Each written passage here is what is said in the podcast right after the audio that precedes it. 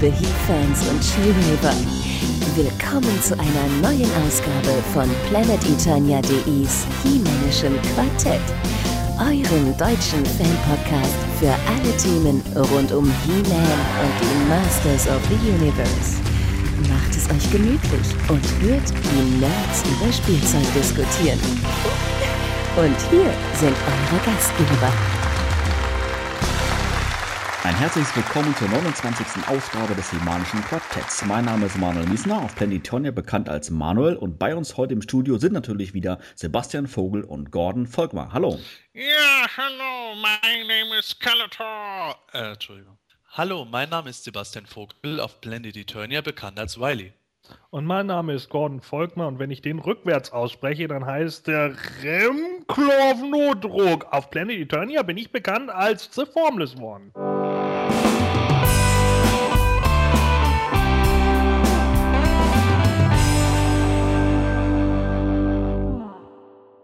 In unserer heutigen Folge haben wir uns natürlich wieder ein PE-Fan und He-Man-Kenner zu uns eingeladen, um mit ihm ein wenig zu fachsimpeln. Bei uns heute zu Gast aus Niedersachsen ein herzliches Willkommen an Patrick Kurat. Moin Moin, mein Name ist Patrick Kurat, ich bin auf PE bekannt als Technosmurf und ich freue mich heute dabei zu sein. Ja, hallo, grüße dich. Hallo. Moin, Do. Tag. Ja, hallo Patrick, schön, dass du äh, bei uns im Podcast bist. Du bist äh, 31 Jahre jung aus Niedersachsen und seit Anfang 2012 auf Planetonia aktiv unterwegs. Ähm, erzähl doch mal ein, ein, wenig über dich. Wo liegen deine äh, Hauptinteressen im Bereich Masters of the Universe? Bist du ein Fan der ersten Stunde oder eher an den neueren Sachen wie die Moto Classics interessiert? Wie lebst du dein Fansein aus? Ja, ich bin Fan seit der ersten Stunde. Ich habe früher schon die, äh, die Vintage-Figuren gehabt und habe mit denen dann schon im Kinderzimmer gespielt, mit meinen ganzen Kumpels zusammen, die auch alle Moto gesammelt haben. Und aktuell bin ich eigentlich eher äh, die Classics, äh, ein Classics-Fan, weil die mich erstens an die Vintage-Dinger erinnern und zweitens einfach wahnsinnig gut gemacht sind. Also bis auf diverse Kleinigkeiten wie komische Gelenke und sowas. Aber das kann man ja gerne mal ignorieren, wenn sie im Schrank stehen.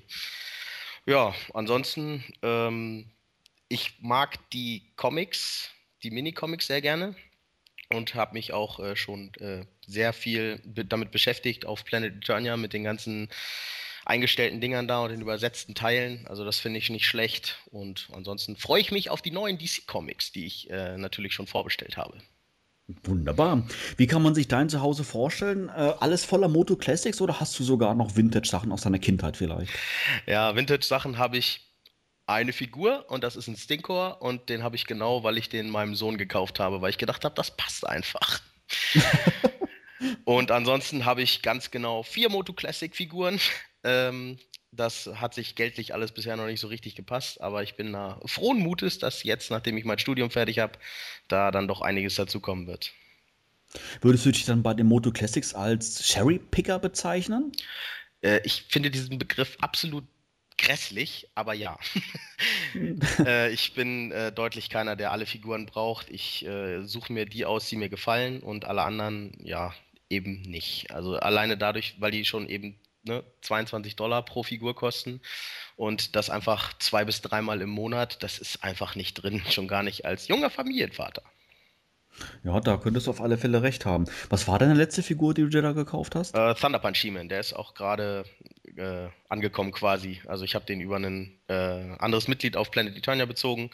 Der hatte den über und der hat praktisch genau die über, die ähm, die sein ja, Mitbesteller nicht haben will. Und die hole ich mir jetzt über die Zeit. No, dann, dann passt das ja so weit. Ja. Ich habe auf deiner Visitenkarte gesehen, dass du auch eine Fanfiction eingestellt hast. Ist zwar schon ein paar Monate alt, aber ähm, hast du generell Interesse am Fanfiction-Schreiben? Am Schreiben.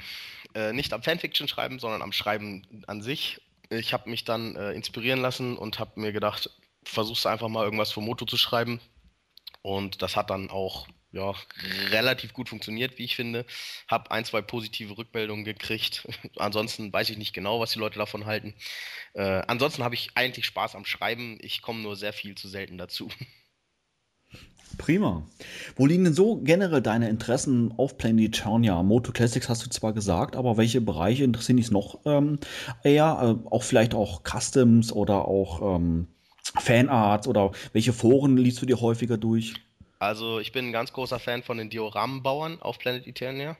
Die sind echt Wahnsinn. Also da gibt es ja ein, zwei, drei Spezialisten, die sind ja echt klasse, was das betrifft. Und äh, ja, wenn das dann irgendwann mal äh, das äh, zulässt, dann werde ich mir da auch eins hinstellen, sowohl platztechnisch als auch geldlich. Ähm, und ansonsten, ja, die Customs sind jetzt nicht so mein Ding. Das äh, liegt aber daran, dass ich, wie gesagt, ne, Cherry-Picker bin und die meisten mir einfach nicht gefallen. Also es gibt ein paar, die sind ganz gut, aber ansonsten nicht alle. ja, und ansonsten die Fanfictions, sorry. Du hast vorhin erwähnt, ähm, du hast einen Sohn. Ist der schon im entsprechenden Alter, dass er schon ein bisschen sich für Moto interessiert? Hast du ihn schon ja, versucht, sag ich mal, mit dem Moto-Virus zu infizieren? Ja, der ist genau vier Monate alt und kann seinen Stinkor halten. Sensationell. Prima. Oh, okay, Patrick. Schön, dass du heute bei uns bist. Ähm, Sebastian, erzähl doch mal, welche Themen haben wir in unserer heutigen Podcast-Folge? Ja, das erste Thema sind natürlich wieder die Nachrichten, wo wir unter anderem auch über das jüngst enthüllte San Diego Comic Con Exclusive sprechen. Und als zweites Thema reden wir über das Hörspiel Nummer 9, die Ebene der Ewigkeit. Aber keine Sorge, dieses Mal versuchen wir uns ein gutes Stück kürzer zu halten als bisher. Ja, ganz genau so ist es. Wir starten wie gewohnt in wenigen Augenblicken mit den Nachrichten. Vorher noch eine kurze Unterbrechung.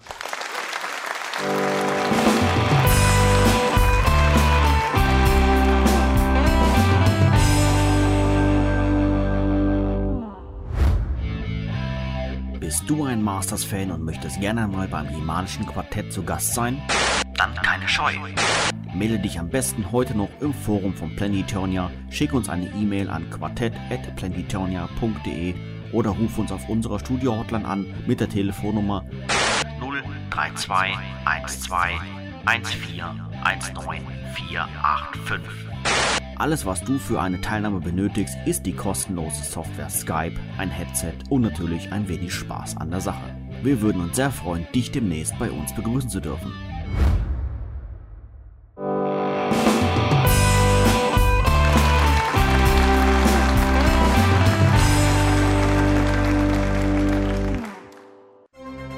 Das Himännische Quartett, die Nachrichten.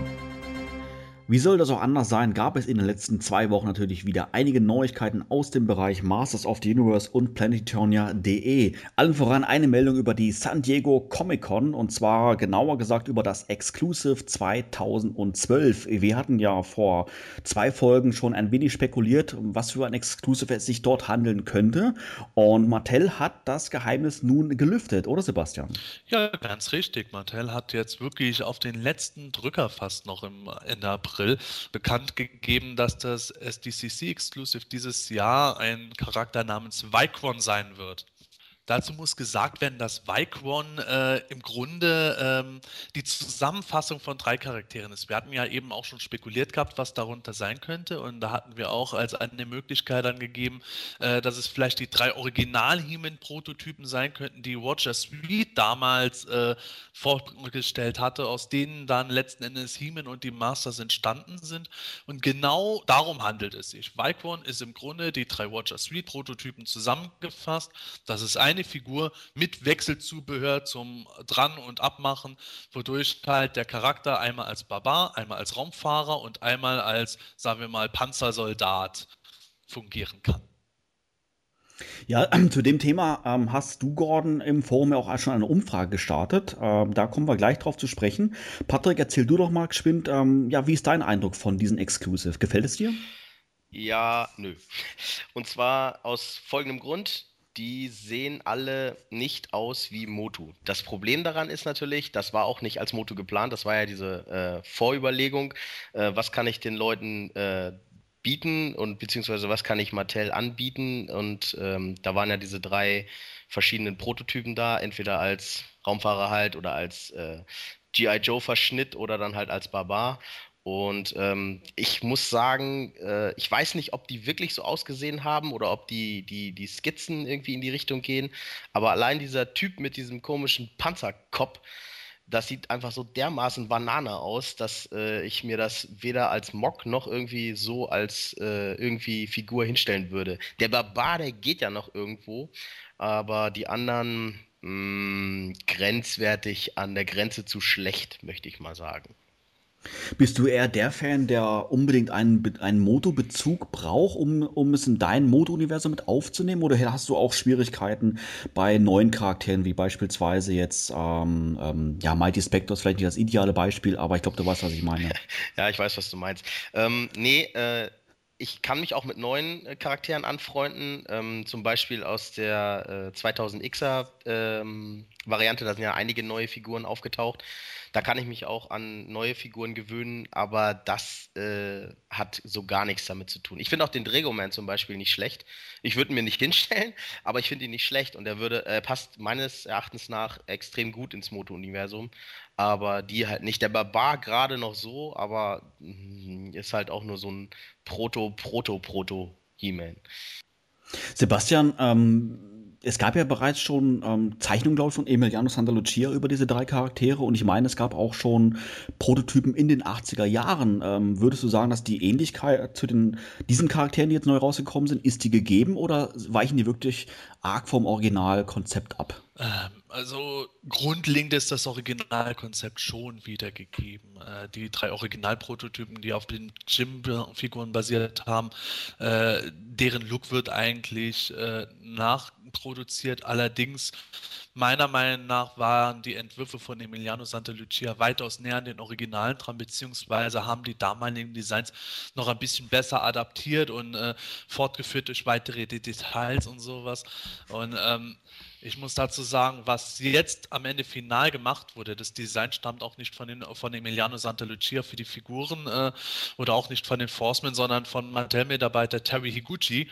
Und die Forcemen haben das nach seinen Vorlagen dann designt und da wurde meiner Meinung nach enorm viel vergeigt. Ganz ehrlich. Ähm, ohne jetzt direkt was dazu zu sagen, wie ich allgemein zu dem Exclusive stehe. Aber wenn ich mir das jetzt im Vergleich anschaue, was Emiliano Santa Lucia aus dem ursprünglichen Prototypen gemacht hatte und was Terry Higuchi draus gemacht hat, da liegen für mich irgendwo qualitative Welten dazwischen. Allein schon der Raumfahrer mit seinem äh, Gürtel, der über den Lendenschutz gestreift wird und den äh, ansteckbaren Stulpen, wo äh, die Stiefelkappen irgendwie äh, die Feldstiefel darunter nicht mal adäquat äh, abdecken können. Das ist für mich einfach irgendwo so das äh, sagt für mich alles, nur nicht Adult Collector. Ja, wir kommen gleich nochmal genauer zu deiner Meinung. Ähm, Gordon, ich hatte es gerade schon angesprochen gehabt, du hast schon eine Umfrage gestartet in Form von Planetonia, ähm, ja, wie den Fans das Exclusive ähm, gefällt, äh, gefällt. Wie ist da das Ergebnis und beziehungsweise wie gefällt das Exclusive selber? Ja, ich Satan, ich habe natürlich noch einen Micron-Thread aufgemacht, wie konnte ich nur?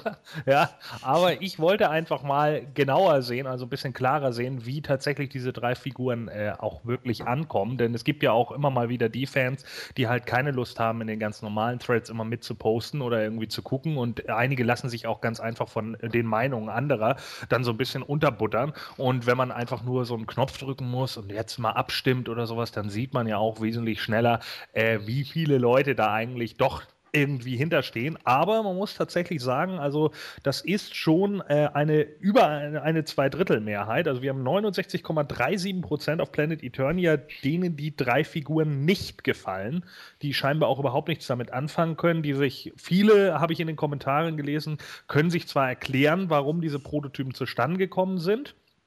Eben weil es eben diese damaligen Big Jim-Figuren, die man da irgendwie mit Putty versehen hat, äh, um, um neue äh, Figuren für Mattel schmackhaft zu machen. Aber der Großteil scheint hier einfach der Meinung zu sein, äh, nur weil es diese drei Prototypen gab oder irgendwelche Konzeptzeichnungen oder so, ist es das nicht immer wert, alles irgendwie auf den Markt zu bringen.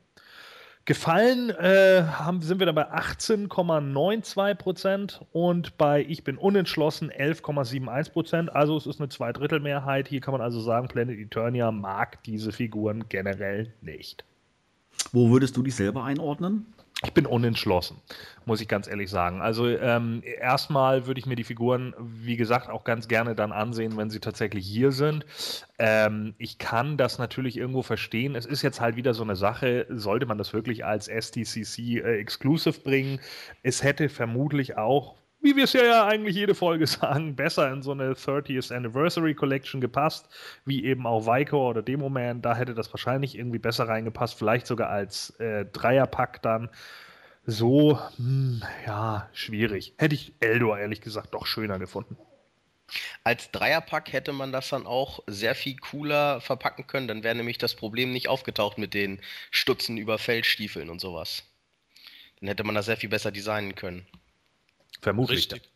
Dazu sollten wir eigentlich auch noch äh, erwähnen, auf der San Diego Comic Con wird die Figur halt als Barbar verpackt sein, mit den übrigen beiden Outfits äh, als Zubehör daneben liegend. Und äh, zwei Wochen später ungefähr wird die Figur auf Matty Collector erscheinen. Und da wird sie entweder als Raumfahrer oder eben als ähm, Militärtyp äh, gekleidet sein. Und da liegt dann eben das andere Zubehör separat daneben. Genau. Na, ich bin da schon fest entschlossen, äh, mir ein Exemplar zu holen, aber auch nur ein Exemplar, weil mir der Barbar gefällt und ich Spaß daran habe, historisch diesen Werdegang von he zu erleben. Von diesem allerersten Watcher Suite Prototypen bis zu unserem finalen he bis zur äh, aktuell neuesten he Variante, die es vielleicht gab. Da habe ich einen gewissen Gefallen daran. Aber äh, das ist auch alles, was meine Leidenschaft für dieses Exclusive beinhaltet. Ansonsten bin ich von der ganzen Sache halt eher enttäuscht in der Umsetzung. Ich habe zwar erwartet, dass die Watcher Suite äh, Prototypen kommen. Ich habe auch ähm, die Meinung dazu, dass es als San Diego Comic Con Exclusive eigentlich sehr gut äh, passt. Aber wie es andere Fans auch gesagt haben, es haut nicht ganz hin. Nur weil etwas mal ein Prototyp war, ist es noch lange nicht gut. Und das sieht man eben auch besonders am äh, Militärtyp und am Raumfahrer, dass das halt eben auch zu Recht nicht weiter verfolgt wurde. Das ist halt extremst obskur und hätte zumindest qualitativ besser umgesetzt werden können, wenn sie nicht durch diese komische äh, Ansteckwechselkleidung hätten und Kompromisse eingehen müssen. Und äh, meiner Meinung nach ist es halt was, das ist wirklich was für über Hardcore, Hardcore-Fans. Aber für die breite Masse der äh, Sammler hätte ich schon noch gesagt, er wäre als zweites Exclusive ein He-Man mit, lass, lass, es meinetwegen ein Alfredo Akala-Kopf sein und äh, irgendwie zusätzlichen Gelenken oder Wechselarm für Verwandlungspose etc. Irgendwas, wo die Leute allgemein eher gesagt hätten, ja, das ist jetzt der ultimative He-Man passend zu seinem 30. Geburtstag. Das fehlt da ein bisschen. Und ich habe auch ein wenig den Eindruck, dass äh, Mattel auch ein bisschen äh, Probleme damit hat, äh, zu äh, ermitteln, was Fans, was die Fans wirklich sehen wollen und was nicht. Und äh, Scott Knightley hat eigentlich sehr bestürzt reagiert gehabt über das äh, auch international recht negative Feedback zu den Exclusives, wo ich mir einfach sage, also ähm, es hätte man sich auch schon denken können, dass da jetzt nicht gerade die Leute irgendwie total abgehen über Prototypen, die die meisten bisher so gut wie gar nicht kennen oder selbst wenn sie es kennen, höchstens aus dem The Power and the Honor Foundation Katalog. Da fehlt einfach irgendeine emotionale Bindung. Und das hat Mattel da rigoros unterschätzt und auch ignoriert, dass äh, man gerade zum 30. Geburtstag vielleicht auch etwas hätte bringen müssen, wo die Fans auch sofort eine emotionale Bindung haben. Ja, und die Problematik ist dabei ja auch, dieser Power and Honor Katalog, der ist ja nun auch äh, noch recht neu, ja, auch wenn er jetzt vielleicht ein halbes Jahr oder ein Jahr alt ist, meinetwegen, aber trotz alledem ist es für viele ganz einfach so gewesen, dass sie halt mit diesen Prototypen halt überhaupt nicht, oder mit den Prototypen vom Prototypen sozusagen, ja, so überhaupt gar nichts anfangen konnten. Und nur weil sie das dann da irgendwie auch in dem Katalog gesehen haben, hat man sich vielleicht gedacht, ja, okay, sieht gar nicht so schlecht aus, aber ist dann auch wieder so eine Frage, ne, ob man sich dann die, die Konzeptzeichnung von Too Bad dann hinstellen würde, äh, nur weil man die da in dem Katalog Katalog gesehen hat, sehr fraglich. Ja, zumal es eben auch Prototypen gibt, wo man durchaus sagen kann, äh, die wurden aus welchen Gründen auch immer nicht umgesetzt, aber die Fans finden sie gut. Okay, momentan ist es wohl noch so, dass Mattel immer noch nicht die Rechte daran hat, diese berühmte Horde-Mumie zu machen, wo irgendwie Bandagen abnehmbar waren und darunter die Figur dann ist, schön und gut, aber es gibt eben auch andere Sachen, wo man äh, hätte weiterlaufen können. Gerade was äh, Prototypen betrifft oder Konzeptzeichnungen gibt es ja da noch andere Wege. Many Faces und Merman äh, sehen ja jetzt auch nicht unbedingt aus wie ihre finalen Vintage-Figuren machen.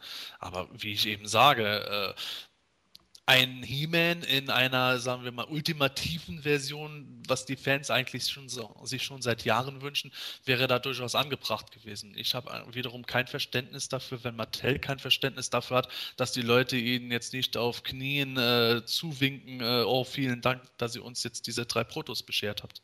Es sind ja nicht mal drei, ist ja nur einer. Und das ist ja das Problem daran. Ja, richtig. Zumal es auch wieder so eine, so eine Geschichte ist. Jetzt äh, hat Mattel schon wieder dann eigentlich äh, Proto-He-Man äh, gut, drei Proto-Humans in eine Version gepackt, wie du sagst, und dann zum anderen heißt es jetzt Vicron oder Vykron oder wie auch immer und ist wieder ein separater Charakter, wieder einer der tausend Humans, die da irgendwo rumgefleucht sind, wo ich mir denke, oh, hätte man es nicht wenigstens für dieses eine Exclusive mal dabei belassen können, dass man gesagt hätte, okay, das sind die Protos und das binden wir jetzt nicht zwanghaft in unsere Moto Classics ein. Nee, dann hätte Neidlich ja nicht eine von seinen coolen neuen Bios mit reinpacken können wieder. Ich glaube, ich hatte mich ja in der Podcast-Folge Nummer 27 mehr oder weniger Sebastian seiner, ähm, ähm, seiner, seiner Voraussage angeschlossen, dass diese drei Prototypen erscheinen werden. Ähm, letztendlich ist es ja dann auch tatsächlich jetzt so eingetreten. Ähm, ich weiß nicht so recht, was ich jetzt davon halten soll. Also ich habe mit den Prototypen selber auch ja keinerlei Verbindung in irgendeiner Art und Weise. Ich kann die gar, ich kann gar nicht sagen, wann ich das erste Mal überhaupt davon gehört habe. Also es war auf alle Fälle mal, sag ich mal, in den letzten Monaten sicherlich. Von daher, ähm, ja, ich sag mal, der Barbar sieht zwar auf der einen Weise nett aus, äh, den, den, den Tankermann, da kann ich überhaupt nichts mit anfangen. Äh, das wirkt für mich, sag ich mal, wirklich noch lächerlicher als, ähm, als Fearless Foto mit seiner Kamera, den ich mittlerweile eigentlich schon irgendwo schon wieder cool finde. Also überhaupt nicht mein Fall. Und mit dem, mit dem Raumfahrer, ja, ich weiß auch nicht. Also, ja, ist halt ein Raumfahrer mehr, ist es irgendwo jetzt auch nicht. Die Idee mit diesem Zubehörteil, mit dem Anstecken, ja, ich weiß auch nicht. Auf der einen Seite hat das zwar ganz, ganz geckig gewirkt. Ich habe da vor kurzem mal ein Video gesehen von äh, Toy Guru Neidlich, wo er da so ein bisschen mit rumsteckt. Das war zwar ganz witzig ähm, auf, der einen, auf der einen oder anderen Art und Weise, aber ähm, ich glaube, ich würde mir das, das Pack nicht kaufen. Also wie gesagt, mir fehlt jetzt einfach so der Bezug. Die Idee, was Sebastian sagt, ähm, dass er gerne diesen, den, den Werdegang von He-Man irgendwie nachstellen möchte, finde ich zwar ehrlich gesagt ganz geckig und würde mir auch irgendwo zusagen, aber ich weiß nicht, ob ich überhaupt zu dieser äh, Figur, sei es jetzt mal der Barbar beispielsweise, überhaupt einen Bezug aufbauen kann, wenn von der Original, von dem Originalkonzept, sag ich mal, relativ weit abgewichen wurde und dann eigentlich doch gar nicht mehr das Originalkonzept vielleicht war, wie es in den äh, Anfang 80er Jahre designt wurde. Das ist auch so eine, eine Geschichte, was ich schon gesagt habe. Äh, das äh, schreit für mich alles nur nicht der Dart Collector. Diese äh, ansteckbaren Zubehörteile für die Arme und Beine und sowas, das erinnert mich verbannt an eine Toyline von Toybis aus den 90er Jahren zu Iron Man. Damals gab es da eine Zeichentrickserie und die Figuren waren halt so gemacht, dass fast jede Figur irgendwelche Ansteckteile hatte. Bei Iron Man hast du fast die gesamte äh, rote Rüstung abgenommen und konntest von anderen Iron Man-Figur die Rüstung wieder dran stecken. Das war für Kinderspielzeug ganz toll. Macht mir auch heute irgendwie noch Spaß. Ich habe ja immer so einen tollen Spieltrieb mit den Sachen. Und äh, wenn ich mir jetzt vorstelle, als Kind so eine Figur gehabt zu haben, eine He-Man-Figur, wo man dann Zubehör hat, dass man irgendwie dran stecken, wieder abstecken, was Neues dran stecken kann, Wäre toll gewesen. Aber nicht jetzt als Adult Collector Exclusive Figur. Das haut für mich so nicht hin. Vor allem, weil es meiner Meinung nach einfach gar nicht gut aussieht. Es ist einfach irgendwo bei dem Raumfahrer, dieser Gürtel, ich kriege das blanke Speien dabei und ich kann das schon verstehen, dass manche Leute im Online-Forum auch mittlerweile sehr emotional reagieren mit Ablehnung, wenn sie sowas präsentiert bekommen. Und da ist wirklich der einzige Vorteil für Mattel in der Hinsicht meiner Meinung nach, dass es eben ein Exclusive ist, äh, wo sich ein wirklich absoluter Komplettsammler ärgern darf, wenn er irgendwie den Drang hat, das Ding noch mal zu kaufen, aber die anderen wenigstens glücklich sein können, dass ihnen das nicht auch noch über ein Abo ins Haus fliegt. Jetzt ist natürlich aber dann nochmal die Gegenfrage, was hätte man sich denn jetzt eigentlich so als dieses Comic-Con Exclusive gewünscht, wenn es unbedingt darauf hinausläuft, dass es 30 Jahre sein muss? Denn ich meine, natürlich werden die Stimmen mal laut, dass man irgendwie sagt, ja Ram-Man, ja Mekanek. Das ist aber immer so das gleiche Gerede darüber, weil man ja eigentlich immer nur die Vintage-Charaktere sehen will. Aber was hätten wir dann sonst irgendwie noch jetzt als in so ein 30-jähriges Exclusive haben können, was auch na, zu diesem 30-jährigen Jubiläum passt, was da mehr reinhaut. Also ich glaube, wenn jetzt beispielsweise Ula tatsächlich gekommen wäre, hätten wir vielleicht nicht ein ganz so krasses Ergebnis, aber ich glaube, ein ähnlich schlimmes Ergebnis gehabt. Ich glaube, da hätten dann auch diverse gesagt, wow, schon wieder ein He-Man-Abklatsch, wieder eine Variante, die jetzt einfach nur keine Stiefel hat und die Rüstung liegt in der Verpackung daneben oder so. Äh, vielleicht noch ein anderer modellierter Kopf, wenn man Glück hat. Ähm, Hätte es überhaupt noch was gegeben? Ja, da hast du schon in gewisser Hinsicht recht. Ich muss auch sagen, wenn jetzt Ula gekommen wäre, beziehungsweise was ich halt eben gesagt habe, ein He-Man, äh, der in Verwandlungs Verwandlungspose aufstellbar ist, etc. pipapo. Das wäre mit Sicherheit auch von etlichen so aufgenommen worden. Oh, noch ein He-Man und äh, ich habe mir mehr erwartet. Wieso ist es kein Ramen? Wieso ist es kein Modulok? Wieso ist es nicht einmal ein Eldor? Äh, zufrieden wäre, zufrieden wären äh, einige Leute mit Sicherheit eh nie gewesen. Der, der Grad ist nur halt eben, es ist die Frage, äh, wäre das nicht die bessere Alternative gewesen zu dem, wo jetzt halt wirklich sehr stark äh, Kontra gegeben wird. Das Einzige, was ich nur irgendwo schade finde, ist, äh, dass mal wieder das so ein Thema ist, wo teilweise den Leuten ihre eigene Meinung abstrittig gemacht wird. Äh, die einen Leute finden ähm, Vicron halt jetzt eben absolut super kacke und müssen sich dafür rechtfertigen, dass sie, ja, dass sie ihn schlecht finden, obwohl er als 30th Anniversary äh, Exclusive meiner Meinung nach auch äh, nachvollziehbar ist. Äh, auf der anderen Seite, äh, die Leute, die die Figur jetzt irgendwo super mies finden, sprechen anderen, die sie gut finden, wiederum irgendwo zu, dass sie ja äh, alle halt eben nach dem klassischen Muster alles gut finden oder Martell auf gut Deutsch äh, das Geld genauso gut direkt per Post zuschicken könnten oder einfach so überweisen könnten, weil sie es ja auf gut Deutsch in den Müll werfen könnten, was ich halt schon so teilweise schon etwas arg, in, arg ins persönliche Urteilen reingeht. Also ich finde, äh, es äh, ist auch ein Stück, es ist auch ein Stück weit arrogant, dann über die Leute zu urteilen, nur weil sie jetzt etwas gut finden, das man selber absolut scheiße findet. Ich meine, ich äh, finde, ich finde auch James Camerons Titanic super scheiße, würde jetzt aber nicht meiner Nachbarin sagen, dass sie, dass sie ein dummer Mensch ist, nur weil sie den Film super klasse findet. Das Problem an so einer Geschichte ist halt einfach, dass man dann, ne, hooray Internet, einfach nicht, äh, nicht verhindern kann, dass die einen auf den anderen rumhacken und die Meinungen sind sowieso so festgefahren und dann sind da noch ein paar Trolle dazwischen, die das Ganze ein bisschen anheizen und schon hast du sowieso verloren. Also im Endeffekt muss jeder seine eigene Meinung finden, muss da ein bisschen abgrenzen und den anderen, der sich dann auf denjenigen stürzt, ein bisschen zur Seite schieben und sagen, ja, erzähl du mal, ich äh, bleib dann mal bei meiner Meinung. You mad, bro? so. Genau. Nein, aber ich meine, generell ist es ja, äh, ich glaube, das hat nicht unbedingt was mit dem Internet zu tun, denn seien wir ehrlich, äh, viele Leute sagen immer, über Geschmack lässt sich nicht streiten. Das ist falsch. Über Geschmack lässt sich nämlich nur streiten. Deswegen ist es ja Geschmack, weil man eben nicht drüber diskutieren kann. Das ist eben so. Ja, und genau da liegt halt der Punkt. Die einen mögen halt diese Designs und keine Ahnung und finden das vielleicht ganz toll, dass der eine da so eine Sumo-Windel anhat und die anderen sagen halt einfach, nee, das sieht einfach nur total lächerlich aus und äh, das muss ich einfach nicht haben. Es gibt ja auch diverse jetzt im Forum, die auch in meiner Umfrage da den, den Abstrich gemacht haben, zum Beispiel zu sagen, hey, der, der Wikinger oder der, der Barbar in, in, in, dieser, äh, in diesem Vicron, der hätte einen richtig gut modellierten Kopf, der auch mit am ähnlichsten noch zum Original Vintage He-Man aussieht. Einige Sachen werden ja auch positiv benannt. So, es geht vielleicht einfach nur darum, dass man den Bezug zu den Figuren nicht hat. Ja, das sehe ich ja genauso. Also ja. der Barbar ist ja eigentlich relativ cool geworden. Der Rest halt bloß nicht. Aber dann könnte ich ja mal die Frage an unsere Zuhörer dann einfach stellen, wo wir ja gerade schon das Thema hatten. Wenn wir jetzt in dieser 30th Anniversary Line sind, beziehungsweise ein San Diego Comic Con Exclusive 2012 haben müssen, das sich einfach mit diesem 30 Jahren Geburtstag beschäftigt, was hättet ihr euch denn in dem Moment eher vorstellen können als diese drei? Ja, ähm, das würde uns auf alle Fälle mal interessieren und schreibt uns doch mal eure Meinung ins Forum vom Planet Eternia. Im Podcast von unseren amerikanischen Kollegen von He-Man Org gab es eine Neuigkeit und zwar hat Scott Knightley ähm, gesagt, dass Nocturna für 2015 angekündigt sei. Sebastian, 2015, das ist von heute ab in drei Jahren. Ist das nicht ein bisschen arg früh?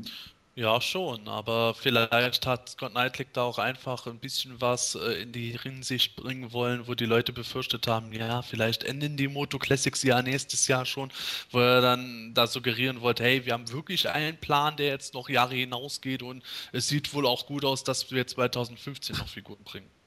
Ähm, Patrick, wie ist da deine Meinung ähm, generell mal zu Nocturna oder vielleicht auch NA allgemein? Ist das ein Charakter, den du dir als Cherry-Picker aussuchen würdest? Nö. Und zwar aus folgendem Grund, weil ich sowieso kein NA-Fan bin, also jetzt nicht wirklich. Der einzige, den ich mir davon hinstellen würde, wäre wahrscheinlich der He-Man. Äh, das ist der, der mir noch so am, am ehesten gefällt. Äh, aber der Nocturna, Nocturna, wie auch immer der heißt, Nocturna klingt eigentlich total bescheuert. Okay, ja, Nocturna, ähm, ich denke, das ist da, wie Sebastian sagt, ähm, die wollen halt zeigen, dass sie ne, doch noch ein bisschen länger was von der, von der Line haben. Das finde ich wiederum sehr gut. Ähm, nur der Charakter an sich interessiert mich mal so gar nicht. Sebastian, ist das jetzt das erste Mal, dass äh, Mattel wirklich auf so lange Hand hin ähm, Figuren schon ankündigt oder gab es das schon mal? Ja, der Faceless One, der war schon mal circa eineinhalb Jahren vor seinem Erscheinen angekündigt für damals äh, Mai 2011. Letzten Endes ist er im Juni 2011 erschienen.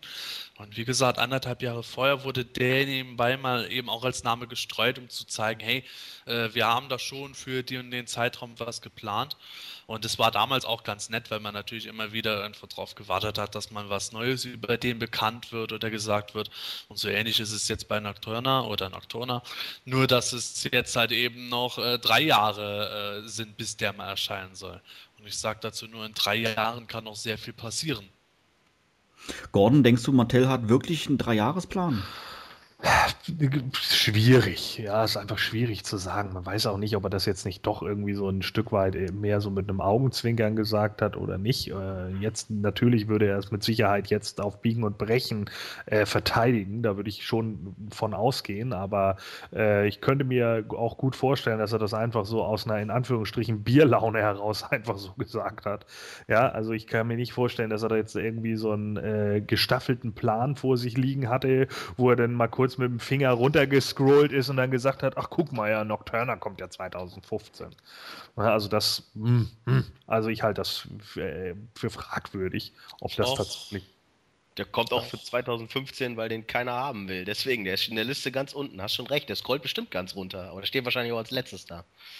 Ja, die, das ist ja auch immer dieselbe Problematik, die ich ja bei einigen NA-Charakteren halt habe, gerade bei den Good Guys, äh, dass halt so viele irgendwie wie diese ganzen G.I. Joe, äh, äh, ja, getarnten Kämpfer aussehen. Ne? Die, die wirken auf mich alle halt irgendwie wie, so ein bisschen wie diese US-Söldner. Und bei Nocturna ist das halt irgendwie nichts anderes. Ne? Der sieht für mich auch einfach nur aus wie so ein Typ im Schneetarnanzug mit irgendeinem so Kompositbogen und das war es dann auch schon wieder. Deswegen, das sind so Figuren, äh, da bin ich ganz ehrlich, die finde ich doch ziemlich ziemlich langweilig auch. Das, das, heißt, du würdest ihn jetzt erstmal so nicht nehmen? Äh, doch, ich würde ihn nehmen, weil ich Komplettsammler bin, immer noch.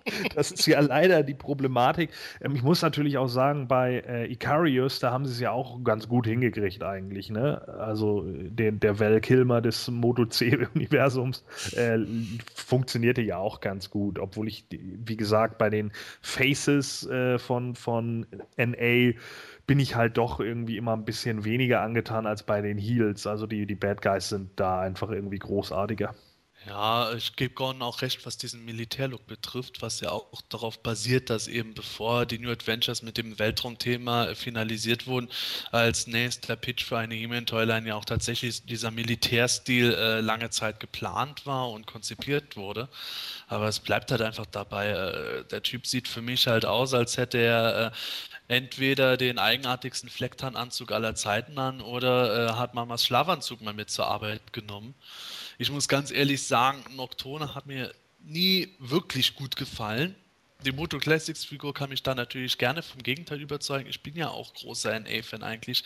Nur da muss ich zugeben, das bockt mich jetzt überhaupt nicht. Nice to know, dass er äh, geplant wäre, äh, kann sich halt eben alles noch ändern. In drei Jahren kann die Toyline auch äh, durchaus äh, komplett eingestellt sein, wenn plötzlich einfach die Verkaufszahlen am Ende fehlen. Äh, da mache ich mir jetzt überhaupt keinen großen Kopf drum. Aber um mich da zu begeistern, hätte es dann doch eher ein Keijo oder ein Visar sein müssen. Die sind aber wahrscheinlich deutlich früher dran, deswegen kannst du sie nicht in drei Jahren ankündigen. ja, genau. Hm. Ja, wie sollte es anders sein? Ähm, gibt es natürlich auch in der heutigen Folge wieder eine Neuigkeit aus dem Bereich Merchandise. Und zwar bietet die ähm, Webseite skinit.com verschiedene Masters-Motive an. Und zwar ähm, ja auf äh, beispielsweise ähm, Handyschalen fürs iPhone oder entsprechende äh, Cases für dein MacBook, äh, für dein Samsung Galaxy etc. etc. Also eine relativ weite ähm, Produktpalette Ähm, ist das generell etwas für euch, was ihr euch äh, holen würdet, beispielsweise ja für euer iPhone, wenn ihr eins hättet? Oder ist das wieder so ein Punkt wie mit den Gläsern und vielleicht auch mit den Keksdosen, wo er sagt, okay, das geht mir dann doch ein Stück zu weit äh, im, im Fan-Dasein? Patrick. Ah, die Keksdosen sind voll cool. Das wollte ich jetzt mal als Statement einfach mal so hinstellen. Äh, ansonsten besitze ich leider kein iPhone, deswegen kann ich dazu nichts sagen, aber ich denke, dass ich mir da schon was von kaufen würde, weil die einfach teilweise zu geil aussehen, um sie nicht zu kaufen. Kann man dazu nur sagen. Also wenn ich an die äh, Battle Scene denke, wo ich das Bild gerade vor mir habe, wo ähm, Panther da äh, im Sprung ist, Skeletor hinten drauf, das sieht schon sehr edel aus. Ähm, als Notebook-Cover durchaus ja, würde ich mir das auch. Ja, doch, da bin ich Nerd genug und da ist es mir auch egal genug, was die anderen von mir denken. Äh, sowas würde ich mir glatt kaufen. Sebastian, wie sieht das bei dir aus? Thema Merchandise, gerade speziell mit solchen Cases? Nö. Tut mir leid, aber das ist mir das Geld einfach nicht wert. Also wenn ich ein Notebook habe oder ein iPhone oder sowas, das sind bei, mich, äh, bei mir eher dann Gebrauchsgegenstände, wo dann auch ruhig mal ein Kratzer an der Hülle passieren kann. Und wenn ich dann da 15 äh, bis 30 Dollar ausgebe für irgendein hübsches Motiv, dann kann es noch so schön sein, wenn ich es dann nach zwei Tagen äh, durch irgendeinen doofen Zufall wieder verkratzt habe, ärgere ich mich nur, das Geld rausgeschmissen zu haben. Dann gehe ich lieber davon mit der Familie essen. Ich gönne ich gönn, ich jedem, der Spaß dran hat, aber da bin ich einfach dann da mag ich kein Geld ausgeben. Wobei natürlich iPhone oder auch das Apple MacBook, das waren natürlich jetzt nur Beispiele. Also die Produktpalette ist doch schon weitaus größer auf dieser Webseite. Gordon, bist du da ähnlicher Meinung wie Sebastian? Ja, also mir gibt das jetzt auch nichts. Es gibt ja da scheinbar auch irgendwelche Sachen für DVD-Player und, und äh, sogar für Drucker wollen sie das dann irgendwie machen. Ich meine, es ist ja alles ganz nett und schön, aber ich weiß nicht, irgendwie gleich dann irgendwie wieder so 10 Euro, 20 Euro dafür irgendwie hinzublättern. Äh, weiß ich nicht früher in so alten äh, Spielezeitschriften für irgendwelche Videogames, da gab es dann ja immer mal so, wenn man seine PlayStation 1 hatte, ja, dann konnte man sich immer so Sachen da draufkleben von Oddworld Apes Odyssey, ja, und das habe ich damals auch schon nicht gemacht. Also werde ich das definitiv auch nicht heute machen. Ich meine, die Arts sind ja ganz cool, also zumindest äh, die, die sind jetzt ja sechs Stück veröffentlicht. Die ersten drei sehen ja alle auch ganz schön aus. Das andere ist dann ja mehr so in Pop Art und so ein bisschen stilecht gehalten, weiß ich nicht, ist dann wieder nicht so mein Ding. Ähm, muss ich nicht unbedingt haben. Ja, es scheint sich irgendwas zu tun in Richtung Playsets bei den Masters of the Universe Classics. Ähm, ich weiß nicht so recht, kann man überhaupt dann von Playsets sprechen, Sebastian? Um was geht es in dieser Neuigkeit? Ja, Playsets kann man es wirklich nicht nennen, denn äh, der Hersteller Icon Heroes plant offenbar die früheren Playsets, eben Castle Grayskull und Snake Mountain und sowas, als kleinformatige Dioramen zu produzieren. Also im Grunde sowas wie Mini-Statuen der alten Bogen. Und äh, die haben schon mal so etwas ähnliches von dem Hauptquartier der Thundercats gemacht, dem Ketzler. Und das hat da um die 100 Euro Dollar, glaube ich, gekostet.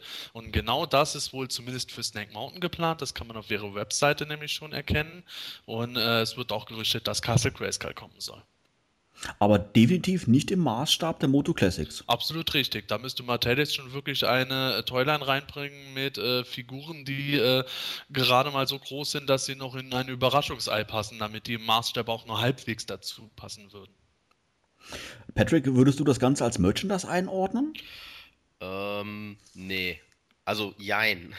Das ist halt, äh, ja, ist halt irgendwie so ein Zwischending. Ich weiß auch nicht, wie die an die Lizenz irgendwie gekommen sind, aber das ist auch was, was ich mir persönlich nicht hinstellen würde. Das ist äh, überflüssig wie ein Kropf, möchte ich mal sagen. Passt nicht zu den, ähm, zu den Classics. Da, da passt meine, meine alte, mein altes 2000Xer Grayskull passt da besser zu als das Ding. Äh, das wäre halt nur was, also ich, ja, für, für Vitrinensammler wäre das vielleicht was, wenn man das schön in die Vitrine drapiert oder so. Aber dann, mh, hm, ob das dann, wenn das ähnlich liegt wie, äh, wie das Cat Slayer bei 100 Euro oder so, das ist wieder so ein Ding, glaube ich nicht, dass die Leute das bezahlen. Und Merchandise ist es halt auch nicht so wirklich, weil, ja, weil halt. Sebastian, ist schon irgendwas bekannt, wann diese Produkte erhältlich sein werden? Nein, da ist noch gar nichts weiter bekannt. Äh, Es wird wohl gerüchtet, dass auf der San Diego Comic Con äh, zumindest eine von den Mini-Statuen bzw. die Rahmen dargestellt wird und äh, das, das Ganze wohl 2013 erscheinen soll, aber offiziell ist da noch überhaupt nichts gesagt worden. Gordon, ähm, jetzt hatten wir schon Wobbler, Keksdosen, Gläser und jetzt Mini-Playsets. Erzähl mal, was meinst du dazu? Ja, ein Smartphone-Aufkleber. Ja, also äh, Mini, äh, ja, Mini-Dioramen, wie auch immer. Also keine Ahnung, das Cats Lair von Thundercats war ja, glaube ich, so ungefähr 23 bis 25 Zentimeter hoch. Ja, schwierig. Also ich, ich finde es natürlich nicht schlecht für, für einige Leute, die sich das dann gerne hinstellen möchten. Ähm, Gab es ja jetzt von den Thundercats dann auch noch so Mini-Statuen von Lion-O und von Mumra und Marmot und wie sie alle heißen. Ja, äh, sicherlich. Also für eine Vitrine sieht das bestimmt ganz putzig aus und so. Ich bin aber da auch wieder ganz ehrlich, mir gibt das jetzt irgendwie nichts. Es ist natürlich eine schöne News, nochmal zu sehen, okay, äh, Moto lebt vielleicht auch in dem Bereich weiter, aber da hätte ich es, glaube ich, dann doch schöner gefunden, wenn man so ein richtiges Playset bekommen hätte für die Moto Classics. Und das ist dann halt einfach nicht machbar. Ähm, Gordon, handelt es sich bei Icon Heroes jetzt rein um, um eine, äh, einen Online-Vertrieb oder sind das Produkte, die auch wirklich in Einzelhandel kommen? können? Also so wie ich das sehe, ist das nur ein, äh, also wirklich nur ein Online-Vertrieb. Die haben auch äh, ihr auf ihrer eigenen Webseite haben sie nur so ein paar äh, Anbieter, sind auch alles Online-Stores, die ihre, ja, ihre kleinen äh, Resin oder, oder Abguss-PVC-Sections anbieten und das war es dann eigentlich auch. Bisher haben die auch noch nicht so sonderlich viel gemacht. Also ich glaube, neben Thundercats äh, ist Masters bisher, glaube ich, auch das zweite, was die überhaupt machen, wenn mich nicht alles täuscht. Sebastian, ist das generell was für dich, diese Mini-Playsets? Generell ja. Ich hätte schon Spaß daran, äh, ein Castle Grayskull zum Beispiel mir dann meinen Arbeitsplatz zu nehmen, da einfach auf den Tisch aufzustellen. Ich habe ja da bisher drei Vintage-Figuren und die dann einfach wegzunehmen und abzustauben, während das Castle Grayskull dann bei mir am Arbeitsplatz die nächsten Jahre einstaubt, wäre schon ganz lustig. Und, äh, aber der Preis schreckt mich einfach extrem ab. Ich habe wirklich keine Lust, 100 Dollar äh, dafür auszugeben, dass halt dieses, egal wie schön modellierte Castle Grayskull oder Snake Mountain dann einfach auf dem Tisch steht. Ähm, das, deswegen habe ich auch schon die wirklich grandiosen 2000X Riesenstatuen nicht gekauft gehabt, weil das mir einfach zu viel Schotter ist. Wenn jetzt irgendeiner aus meinem Freundes- oder Familienkreis plötzlich äh, den dringenden Wunsch verspüren würde, mir was zu schenken und hat keine Idee, dann wäre das was Empfehlenswertes. Aber äh, ich glaube, egal äh, wie viel Geld ich mir irgendwie mal anspare, mit dem Geld wüsste ich immer noch was anderes zu tun, als gerade dafür auszugeben. Ist schade drum, ich hätte sowas gerne, aber da scheitert es bei mir allein am Preis. Ist 100 Dollar jetzt von dir einfach so in den Raum geworfen oder, oder schon eine Tatsache? Ja, es ist, es ist wohl nicht in Stein gemeißelt, dass es 100 Dollar wird, aber um den Preis herum wird es sich wohl bewegen, weil allein schon halt eben die Basis der Thundercats auch schon in der, in der Preiskategorie lag. Und äh, kannst dir vorstellen, wenn die jetzt dafür 100 Dollar verlängert haben, dann wird Castle Grayskull nicht plötzlich nur ein Fuffi kosten. Man kann ja davon ausgehen, dass die Größe der äh, Sachen ungefähr gleich sein wird und der, das Ausmaß des Aufwandes ungefähr gleich sein wird. Und das Cat Slayer ist in allen Bereichen, das scheint so eine Art äh, äh, verbindliche Preisempfehlung zu sein, überall für 99,99 zu haben. Genau. Und äh, ich bin nun auch mal gespannt, äh, was die daraus machen. Äh, ich habe schon was gehört, dass äh, die Four Horsemen selber das zwar nicht modellieren werden, aber äh, es wird wohl jemand modellieren, der, der sehr versiert ist und es wird eventuell auch eine interessante Verpackung vielleicht geben. Äh, da habe ich aber bei der Verpackung nur ein Gerücht gehört, aber auf jeden Fall von der Modellierung her sollte es etwas sein, was die Fans, die daran interessiert sind, auf jeden Fall zufriedenstellen sollte. Ja, das Thema Qualität haben wir auch schon öfters mal besprochen im Podcast und es scheint da wieder eine ähm, Neuerung zu geben, eine traurige Neu Neu Neuigkeit. Und zwar sollen bei Stinkor die Unterarme vertauscht worden sein. Sebastian, was ist denn da dran? Ja, äh, es ist tatsächlich so, dass die Leute, die die ersten äh, Forscherexemplare bekommen haben, festgestellt haben, dass die Unterarme von Stinko eigentlich an den falschen Armseiten dran befestigt sind. Und ähm, es ist ja so, dass die Arme eigentlich sehr ähnlich aussehen wie die üblichen Arme der Evil Warriors wie Skeletor und Merman. Nur halt eben, dass da, wo nicht der Handschuhteil ist, dass da jetzt eben Fellbesatz ist. Und da hat man halt eben festgestellt, dass das anatomisch eigentlich inkorrekt angebracht ist. Und dazu äh, haben die Forcemen zunächst einmal erklärt, ja, also sie wissen auch nicht genau, was da los gewesen ist. Also bei ihren Prototypen war es eigentlich so, wie man es normalerweise kennen sollte. Sogar die Prototypbilder bei Mattel sind richtig. Aber Toyguru hat dann eben dazu gesagt, dass wohl das Designteam die Idee hatte, diese beiden Formen zu tauschen, um das Ganze mal ein bisschen zu variieren. Und im Endeffekt sieht man halt eben, dass, ähm, die, dass diese Handschuhe ein bisschen in eine andere Richtung auslaufen, eher zum Körper hin. Und ähm, dass halt die Muskulatur äh, auf der Innenseite dicker ist als an der Außenseite. Patrick, denkst du wirklich, dass es sich hier um eine Variation handelt oder um einen Fehler? Das ist ganz klar ein Fehler. Ähm, ich würde nicht sagen, dass das, äh, ganz ehrlich, wenn sie es variieren wollen, sollen sie neue Gussformen machen.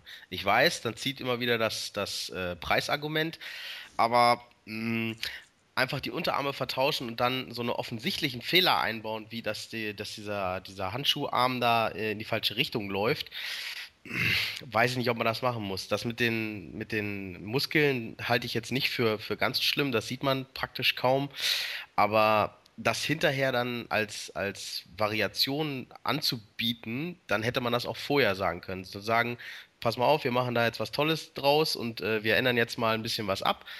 Ähm, dann wäre das, das, im Nachhinein, das ist immer so ein, ja, aber das haben wir aber so geplant. Das wirkt immer komisch, äh, egal was man macht. Und deswegen halte ich das nicht für, für eine Variation, sondern wirklich, wirklich für einen Fehler, der einfach schlecht versucht wurde auszubügeln. Ja, dem stimme ich auch zu. Das äh, riecht für mich einfach zu offen zu offensichtlich nach ähm, Vertuschung.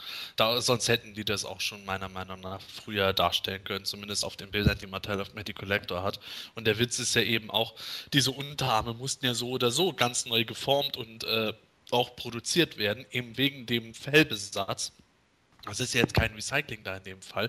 Also äh, hätten, hätte Mattel oder Mattels Designteam den Forceman auch direkt sagen können, hey, okay, wir würden gerne aber die Form der Handschuhe ein bisschen anders machen, damit es nicht so ganz aussieht wie äh, bei den übrigen Evil Warriors. Wurde nicht gemacht, also die können mir da einfach nicht erzählen, dass die dann plötzlich die, die haben, ach ja, da tauschen wir das einfach um, das merkt doch eh keine alte Sau. Hat wieder irgendeiner L und R vertauscht und dann, tja, da war es wieder das Problem. Ja, richtig. Das alte Schulterproblem jetzt mal neu.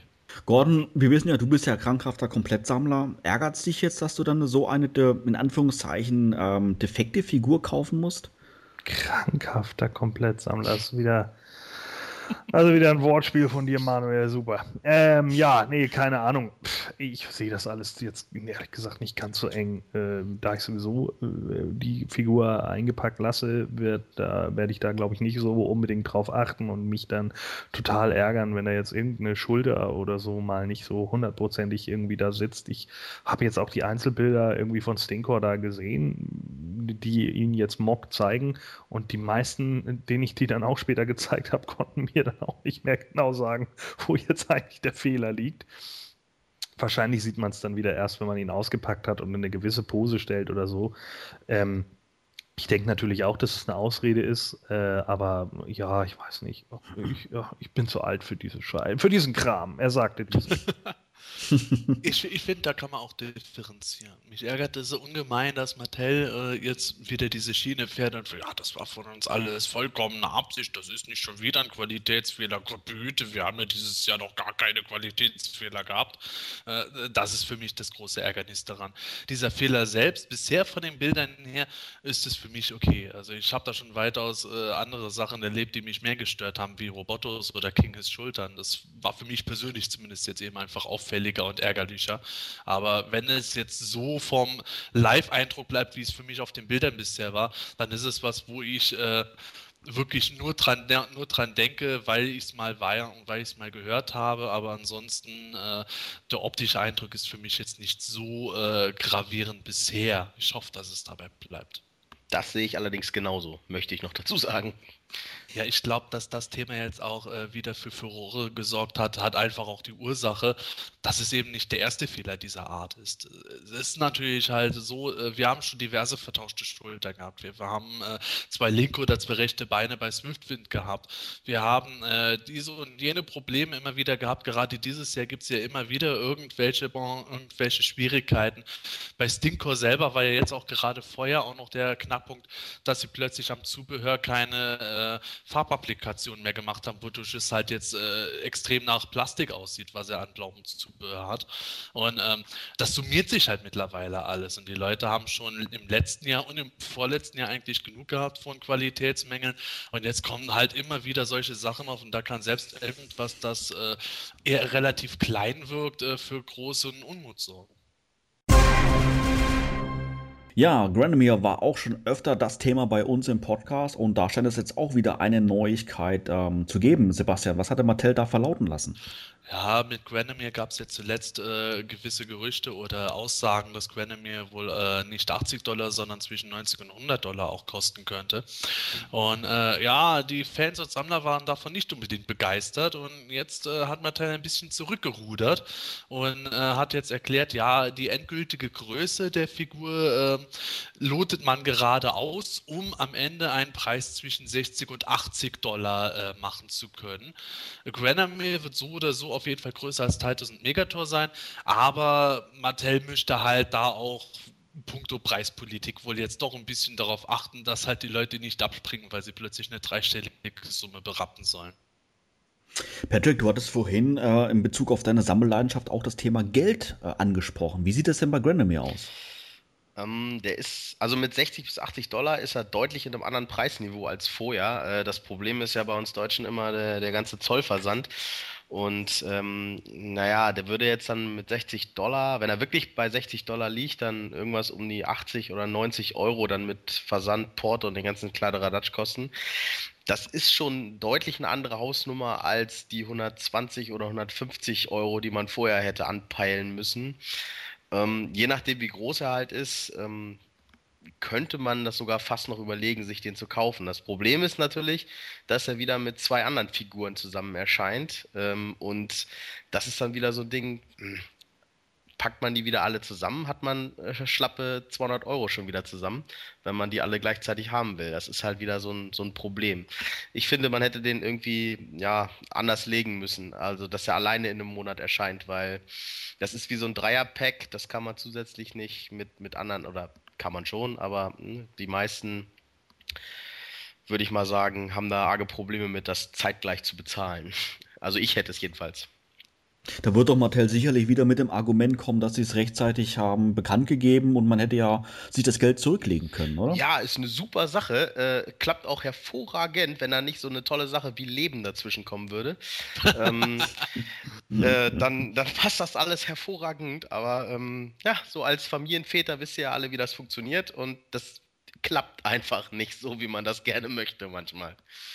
Gordon, wenn ich mich recht entsinne, hattest du ja schon im letzten Podcast oder in einem der letzten Podcasts gesagt, dass 80 Dollar doch schon relativ teuer ist.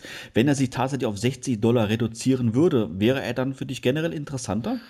Naja, was heißt interessanter? Interessant wäre er, glaube ich, so oder so für mich. Ähm, ist es halt immer nur so eine Frage, äh, ob man das dann immer auch alles in dem Moment bezahlen kann. Ne? Denn wie wir jetzt ja nun gerade schon festgestellt haben, ein Preis zwischen 60 und 80 Dollar, also 79,99. Ja, äh, dann kommt da noch, äh, die, wenn wir den Umrechnungsfaktor haben, dass äh, denn das Zollamt noch zugeschlagen hat und auch noch das Porto, dann sind wir trotzdem wieder bei 80 Euro oder so für einen Drachen, der vielleicht zwei Zentimeter größer als Titus ist. Das ist natürlich schon happig und äh, da muss man dann schon so ein bisschen gucken. Ne? Also es ist auch die Frage, ob sich das tatsächlich dann rechnet. Denn gut, ich meine, Toyguro oder beziehungsweise auch Matty Collector haben ja schon gesagt, es soll ja auch eine kleinere Auflage sein, weil es eventuell nicht für jedermann was ist. Aber trotz alledem, also einerseits jammert man darüber, dass man einige Dinge nicht machen kann und wo man irgendwie aufpassen muss wegen den Preisen, dann kommt wieder sowas. Also manchmal verstehe ich da so die, die Ansätze hinter nicht. Generell finde ich es schon ganz schön, dass Granomir kommt, wobei ich immer noch sagen muss, äh, rot, ne? Patrick hat ja gerade gesagt, dass Granomir noch zusammen mit zwei anderen Figuren erscheinen wird. Ähm, Sebastian, ist bekannt, welche das sind und wann Granomir jetzt wirklich letztendlich genau erscheinen wird? Ja, wirklich und letztendlich und genau erscheint Granomir vielleicht auch wieder erst im Dezember oder im Januar 2013 oder vielleicht auch überhaupt nicht mehr, weil alles eingestellt wird. Was weiß denn ich? Ach, es ist halt bisher geplant, dass er im September erscheinen soll, zusammen mit Froster, die ja von August auch verschoben ist, und der regulären September-Figur, die vielleicht äh, Mosquito sein wird, vielleicht auch nicht. Warten wir es einfach mal ab. Und ich hoffe mal, dass Mattel diesmal im Gegensatz zum Wind Raider Grenadier nicht auf den Dezember zuschiebt, weil dann, glaube ich, wird es ganz knapp mit den Verkaufszahlen. Ja, wir bleiben beim Thema Merchandise und zwar gibt es von Bad Taste Beers äh, einen sogenannten She-Man. Klingt ungewöhnlich, ist es auch. Was verbirgt sich denn dahinter, Patrick? Ja, Bad Taste Bären sind ähm, eine eingetragene Marke und das sind im, im Endeffekt sind das kleine Figuren, die werden, also zumindest soweit ich das kenne, im Beate Use verkauft und äh, nicht äh, wirklich äh, außerhalb vom, von Sexgeschäften, weil die, mh, hm, na, nennen wir es mal, pikante Sex Darstellungen übernehmen, die äh, ja nicht ganz äh, astrein sind manchmal. Das ist von äh, dem kleinen Bären, der, der seinen Stecker im, im Schritt hat, bis zu dem äh, weiblichen Gegenstück, der die Steckdose hat, ähm, bis hin zu ne, Leuten, die sich das Herz rausreißen, um es anderen zu überreichen. Und unter anderem auch äh, sowas wie äh, kleine, ja, ich nenne es mal, Prominente sind es nicht, aber kleine Darstellungen von, von Comicfiguren. Jason zum Beispiel gibt es als Bad Taste Bear und jetzt halt auch diese Kombination She-Man, äh, das ist halt eine Mischung aus She-Ra, also das, das Diadem ist da oben drauf. Ne, Diadem ist es doch, Diadem ist es. Und äh, die, die Rüstung von He-Man und die Axt und der malt sich halt mit dem Lippenstift halt gerade die Lippen an. Kann man mögen, muss man nicht. Ist jetzt auch ähm, in der Bad Taste Bear Reihe jetzt nicht so der Klopper, aber es ist halt ein He-Man-Produkt und äh, ich muss sagen, das würde He-Man für die jedenfalls, die es erkennen würden, ähm, ganz weit nach vorne bringen, weil es halt äh, an eine andere Zielgruppe gerichtet ist. Das ist jetzt nicht die, die Kleinkindersache, sondern das ist wirklich das, was äh, im, im Sexshop angeboten wird und ähm, da halt auch verkauft wird. Na, mal sehen, was daraus wird. Ja, ähm, Gordon, sage mal, du bist ja schon Jahr, jahrelanger Kunde bei Beate Use. Kennst du diese Produkte? Orion, bitte, ja. Also, ähm, also ganz ernsthaft jetzt mal wieder, ne? Es ist einfach, ich sag's gerne nochmal, es ist einfach Borderline-Mädchenspielzeug und sonst gar nicht. Kleine Mädels, die so ein Spielzeug witzig finden, die irgendwie meinen, mir fehlt was im Leben und deswegen, hahaha, stelle ich mir einen lustigen Bären hin, der eine Transe ist. Wow. Also, really bad taste Beers? Nein. Ja, das sind so Sachen, diese Figurines, damit kann ich generell nicht so viel anfangen und äh, dann kommt das noch mit dazu. Nö, ich glaube, ich finde da auch nicht einen einzigen von witzig, finde die einfach nur langweilig. Das sind so Dinge, da, das, das entlockt mir kein müdes Gehen, das entlockt mir maximal ein kurzes Schulterzucken und dann gehe ich einfach weiter. Also das ist für mich so absolut null. Und ich bin dann auch irgendwie der Meinung, wenn ich, wenn, wenn tatsächlich Leute in irgendwelche Sexshops gehen, dass sie sich dann in dem Moment denken, hey Mensch, He-Man habe ich ja damals auch gehabt. Naja, also gut. Nee. Und dann 30 Dollar für so einen Bären. Äh, das, das finde ich allerdings auch sehr viel zu überteuert. Auf jeder Linie ein Don't. Sebastian, auch wenn du dir den Bären vielleicht nicht selber kaufst, wäre das vielleicht ein passendes Geschenk für dich zum Geburtstag. Ja, also ich als Liebhaber von Altherrenwitzen finde das natürlich ganz toll. Also ich muss zugeben, äh, ich kann dem Ganzen ein bisschen was abgewinnen. Ich finde es irgendwo äh, nett. Ich würde es nicht kaufen, auf keinen Fall. 30 Dollar absolut übertrieben. Äh, und äh, das würde mir jetzt auch nichts geben, das irgendwo stehen zu haben. Aber ähm, ich habe das jetzt auch nicht als Transe wahrgenommen gehabt, sondern irgendwie so die, die äh, bekanntesten Motive von Heman und Shiva auf einen äh, geschlechtsneutralen Bär projiziert, der sich halt gerade irgendwo ganz nett mal, äh, an seiner Axt irgendwo den Lippenstift zurechtstutzt. Das fand ich irgendwo, ja, ich finde es irgendwo ganz nett. Ich finde auch nicht, dass dass man da jetzt irgendwo äh, drüber ausflippen muss, dass jetzt irgendwo der gesamte Brand dadurch ins Lächerliche gezogen wird oder unser Ansehen als Fans irgendwo sinken könnte. Ich meine, dazu müssten wir überhaupt erstmal ein positives Ansehen haben, damit es noch sinken kann. Äh, was war nochmal deine Frage, Manuel? Ob es ein passendes Geburtstagsgeschenk für dich wäre. Ja, äh, also bitte nein. Ja, im letzten Podcast hatten wir schon gesagt, dass Pixel Dan Early ein äh, Preview äh, oder ein kleines, einen kleinen Ausschnitt von der von Mosquito veröffentlicht hat. Und überraschenderweise gab es da jetzt ein zweites Bildchen zu sehen. Ähm, Sebastian, erzähl doch mal. Ja, auf dem zweiten Bild ist auch wieder ein sehr vielsagender Ausschnitt. Also man sieht einen Teil der Hose samt Gürtel und im obersten Eck ist noch ein ganz kleines schwarzes Zipfelchen, wo jetzt äh, natürlich dann heiß spekuliert wird. Ja, wir hatten ja unsere Meinung generell schon im letzten Podcast äh, besprochen. Äh, Patrick, wie sieht das bei dir aus? Mosquito, ist das einer deiner Must-Have-Figuren? Must-Have nicht, aber ich würde ihn mir kaufen, weil äh, der hat mir früher immer schon gefallen. Ich wollte ihn immer haben.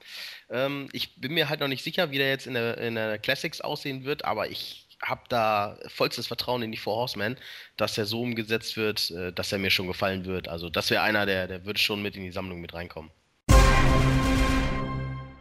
Auf der New York Comic Con im Oktober 2011 wurde Horde Prime äh, das erste Mal vorgestellt. Und äh, ja, in diesem Sommer gibt es jetzt auch eine Neuigkeit. Sebastian, was ist da denn neu? Ja, eine Neuigkeit. Insofern gibt es, dass jetzt ähm, ein Testshot von Hot Prime zu sehen war, einfarbig, wo äh, der Kopf, der bisher immer unterm Helm verborgen war, auch zu sehen ist. Patrick, ist Sword Prime jetzt ähm, ein Charakter, den du dir kaufen würdest? Oder ist das eher ein Charakter, den du vielleicht eher auch Prince of Power zuordnen würdest und vielleicht dann doch nicht so interessant ist? Oder wie ist da so dein, deine Meinung? Nee, Pop ist an sich äh, schon mein Thema mit. Äh, nee, also äh, mit dem neuen Testshot ist der definitiv interessant geworden. Vorher fand ich den, ja, grenzwertig lahm. Also ich habe ihn mir angeguckt und habe gedacht, ja, ist halt da. Aber mit dem neuen Kopf, der, also mich erinnert er ein bisschen an Horak und das ist dann schon wieder das, wo es ja auch hingehen soll. Und der ist dann zumindest auf der hm, Vielleicht-Liste. Gordon, ähm, ab wann ist die Figur dann offiziell zu haben? Ja, also erhältlich soll er sein ab dem 15.06.2012. Ähm, ich muss ganz ehrlich sagen, ich finde den Testshot ziemlich gut. Also er wirkt jetzt ja mehr wie so ein äh, Elder von äh, so einer Magierrasse irgendwie, also wie, wie äh, Hordak ähnlich, aber eben doch äh, noch ein Stückchen älter als derjenige. Finde ich eigentlich eine ganz gute Idee. Ich bin jetzt von dem Aussehen, von dem Kopf, sobald man es bisher beurteilen kann, auch nicht allzu sehr überrascht. Ich hatte ja schon spekuliert gehabt, dass der Kopf äh, wohl eher in die Richtung der äh, 2000X Staction oder Mini-Statue gehen würde. Das äh, sieht für mich jetzt auch stark danach aus. Und äh, nachdem ich beim ersten ähm, Auftreten von Hot Prime beziehungsweise der ersten Enthüllung von Hot Prime erstmal bitte enttäuscht war, weil ich fest mit einer Großfigur irgendwann gerechnet hatte, äh, hat mir die Figur mir relativ schnell, ziemlich gut sogar gefallen und das ändert sich jetzt eigentlich auch nicht. Also ich freue mich sogar riesig drauf. Das ist tatsächlich mal eine der absoluten Neukreationen neben Dragoman, wo ich sage, absolut positiv. War eigentlich von Anfang an klar, als er auf der New York Comic Con vorgestellt wurde, dass äh, letztendlich der, ähm, der finale Kopf noch gezeigt werden wird? Nein, eigentlich war geplant gewesen, dass der finale Kopf erst dann zu sehen ist, wenn die ersten Produktsamples irgendwo bei äh, den Leuten irgendwo eintreffen und die das auspacken können. Wobei ich äh, Toyguru durchaus zugetraut hätte, sogar dann noch da den Helm an den Kopf zu kleben, so wie sie äh, die Wechselköpfe bei Many Faces und Megator aus der Packung rausgeschnitten hatten. Es sollte halt wirklich eine Überraschung bis zum Schluss sein, aber jetzt halt eben durch dieses, wie äh, Toyguru gesagt hat, illegale Production Sample ist es jetzt halt noch vorzeitig enthüllt worden und die ganze Fanwelt ist jetzt natürlich auch bitter enttäuscht, weil die Überraschung jetzt verdorben ist ja, also es war nicht geplant, aber jetzt wissen wir es halt und ich glaube, äh, es tut der Figur nur gut, weil die Leute jetzt sehen, oh, da lässt sich vielleicht doch noch was Ordentliches mit anstellen. Ja, direkt im Anschluss widmen wir uns jetzt in der Themenlaunch dem neunten Masters of the Universe Hörspiel aus dem Hause Europa mit dem Titel Die Ebene der Ewigkeit. Bis gleich.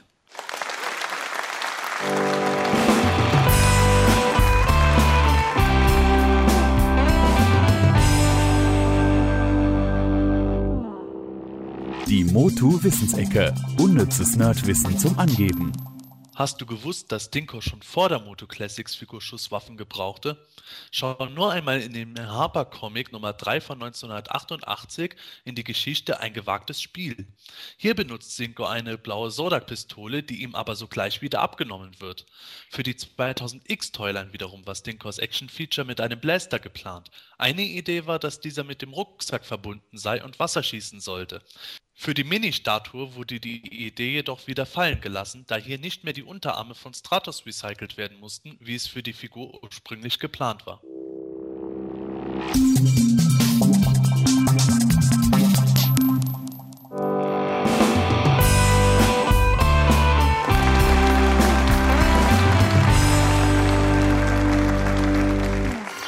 Die Themenlounge. Nerds im Detail. In der Themenlounge widmen wir uns heute mal wieder einem Hörspiel aus dem Hause Europa. Genauer gesagt der Folge 9 mit dem Titel Die Ebene der Ewigkeit. Wir erinnern uns, in der vorherigen Folge geriet Skeletor ja mit seinen Schergen auf die ominöse schiefe Bahn, die niemals endet. Und ja, hier geht es in Folge 9 gar nicht weiter, sondern die Geschichte beginnt ganz normal im Königspalast von Eternia. Ähm, bevor wir da allerdings jetzt einsteigen, noch rasch ein paar Informationen zum Cover dieser Folge, denn da scheint sich der Künstler wieder inspirieren hat lassen, oder Sebastian? Ja, ganz genau. Ähm, Triclops ist auf dem Cover zu sehen und He-Man, wobei Triclops ziemlich klar ähm, auf äh, Werbefotos basiert der Figur. Und He-Man ist mal wieder aus einem Mini-Comic übernommen worden und nämlich mal wieder aus The Vengeance of Skeletor. Diesmal ähm, basiert dann das Motiv auf einem Bild, wo He-Man unter Wasser gegen einen Monsterkraken antreten muss. Und auf dem Hörspielcover wurde er natürlich trockengelegt und er bekam ein Zauberschwert verpasst. Hm, das wievielte Mal wurde jetzt aus diesem Minicomic äh, eine Vorlage gemobst? Neun Hörspiele haben wir jetzt bisher? Neunmal, oder? Nein, nicht neunmal, aber äh, nahezu jedes Cover bisher hat ein Motiv aus dem Comic genommen. Auch ganz interessant als Hintergrundinformation ist, dass wir mit dem Charakter Regam erstmals eine neue Stimme hören, plus ähm, eine weitere neue Stimme in der Rolle von Merman. Ähm, was gibt es denn da Interessantes zu berichten und warum hören wir Mermans Stimme hier zum ersten Mal? Er kam doch bereits in den vorigen Folgen vor. Ja, äh, Merman wurde in den früheren Folgen von Gottfried Kramer gesprochen, aber hier haben wir einen neuen Sprecher. Das Problem ist, dass der neue Sprecher auch gar nicht im Inlay äh, drin. Äh, was bei Regam wiederum anders ist, da ist im Inlay als Sprecher äh, ein Michael Weigand genannt worden. Äh, den gibt es aber offenbar scheinbar gar nicht, zumindest kennt ihn niemand. Und ähm, es wird halt sehr äh, stark spekuliert, dass das in Wirklichkeit ein Pseudonym von Hans Klarin war. Ja, ich hatte es zu Anfang ja schon erwähnt. Die Story beginnt direkt im Königspalast von Eternia mit einer Fanfare, denn ein Fremder hat das Königsschloss betreten und Adam gerät sogleich in Sorge. Sebastian, erzähl doch mal ein bisschen. Ja, genau. Adam äh, wundert sich, dass ein Fremder überhaupt in das Schloss einfach so rein kann, beziehungsweise in den Palast und verwandelt sich deswegen sofort in He-Man. Und der Fremde stellt sich als äh, ziemlich zerlumpter Bettler äh, heraus, ein alter und schwacher Mann und ähm, ja, ist halt sehr demütig, will gerne was zu essen und zu trinken trinken, äh, sagt er von sich, dass er nichts ist und ähm, dass er, dass er äh, von den Mächten des Bösen heimgesucht worden wäre. Und äh, die Heeman und Thieler bekommen halt eben unter anderem erzählt, dass sein Name äh, Regam wäre. Und ähm, ja, er erzählt, äh, dass er aus der Ebene der Ewigkeit kommt und ähm, ja, ähm, er will auch eigentlich äh, die Helden vor einer Gefahr warnen, denn äh, Skeletor habe sich mit den Magiern der Ebene der Ewigkeit verbündet und äh, gemeinsam planen sie, die Bewohner des Königspalastes in einen langen, tiefen Schlaf zu versetzen. Das alarmiert natürlich Heeman und Thiele, die sofort nach Castle Grayskull aufbrechen, um erstmal mit der Zauberin sich zu beraten. Und äh, indessen bleibt Orko bei dem äh, Bettler Rhaegar und ähm, möchte, ihm, möchte ihm was zu essen bringen. Das geht natürlich schief. Und ähm, ja, das Interessante ist, nachdem der Trick schief gelaufen ist und Orko äh, erstmal die Flucht ergriffen hat, stellt sich heraus, dass äh, Regam in Wirklichkeit ein Magier ist. Er hat äh, den Palast sozusagen infiltriert und äh, er hat seinen Namen Magier umgedreht, daher kommt eben der Name Regam und äh, ruft auch sofort Skeletor mit seinem Geheimkommunikator an und erzählt ihm eben, dass er den Helden im Grunde die Wahrheit über ihren gemeinsamen Plan erzählt hat, was sie aber jetzt noch nicht so richtig anzweifeln und ja, damit geht die Folge erstmal so richtig los. Ja, äh, grandioser Einstieg, äh, möchte ich mal sagen, in das Hörspiel. Ähm, da sind so viele Sachen drin, da weiß ich gar nicht, wo ich anfangen soll. Äh, geht los mit dem Magier, ne, dessen Name Magier ist, der sich dann klugerweise umbenennt in Regam, damit es auch ja keiner mitkriegt.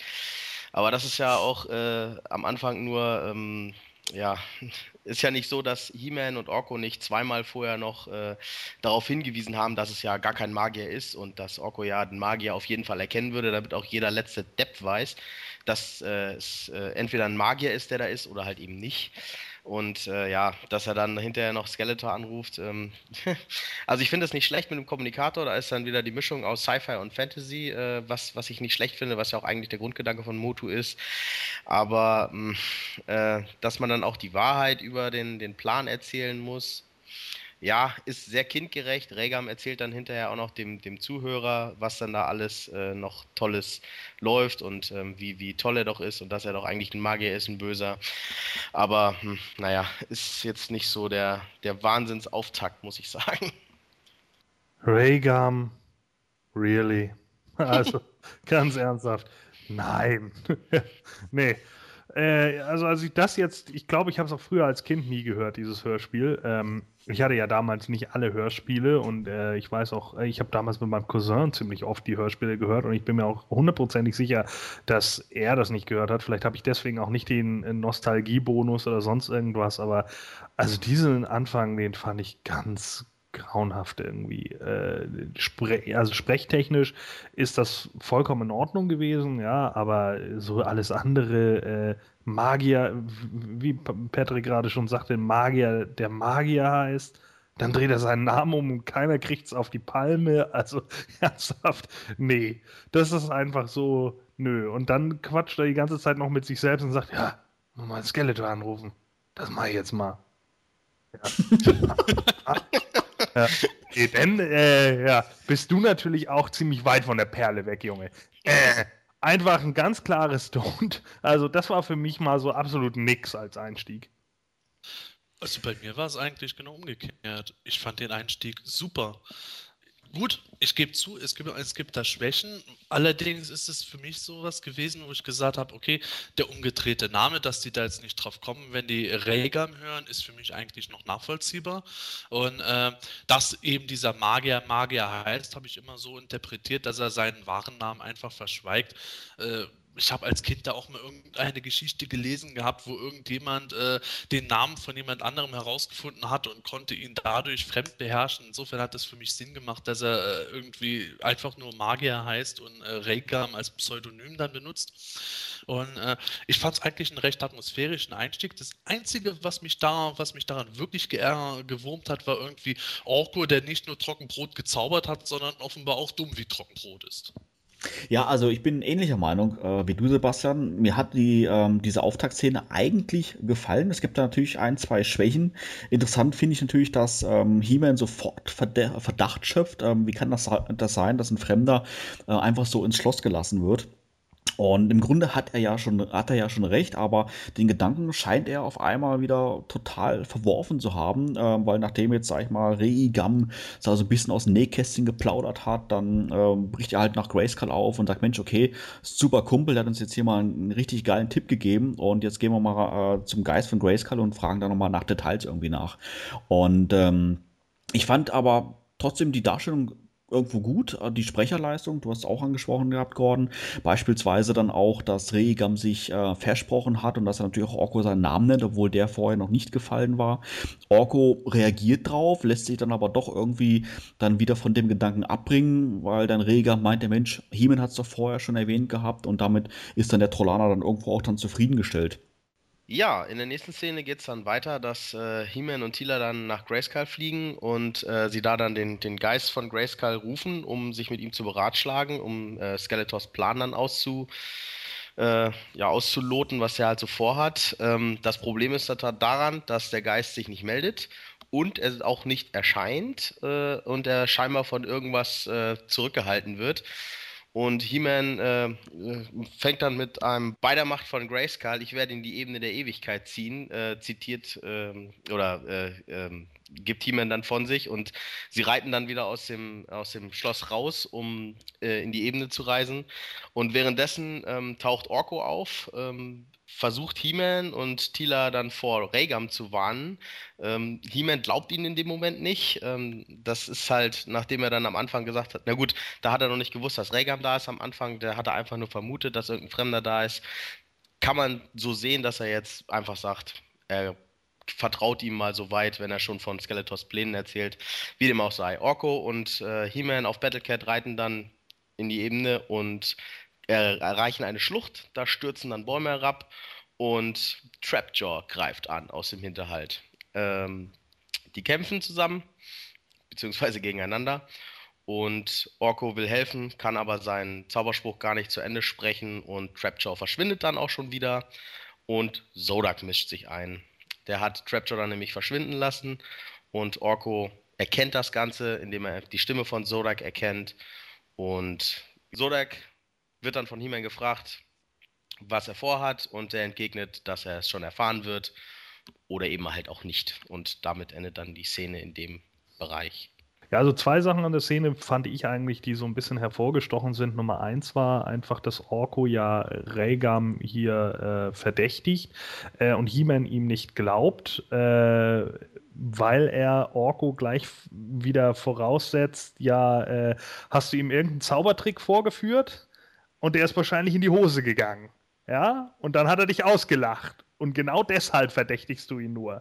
Also, das fand ich schon ein bisschen so im, im Zusammenspiel zwischen He-Man und Orko, fand ich das schon so ein bisschen deftig, ihm das gleich so aufs Butterbrot zu schmieren, weil das ja eigentlich wieder so für den eigentlich äh, tollen Helden ja nicht, nicht so ganz freundlich gegenüber seinem kleinen trollanischen Freund war.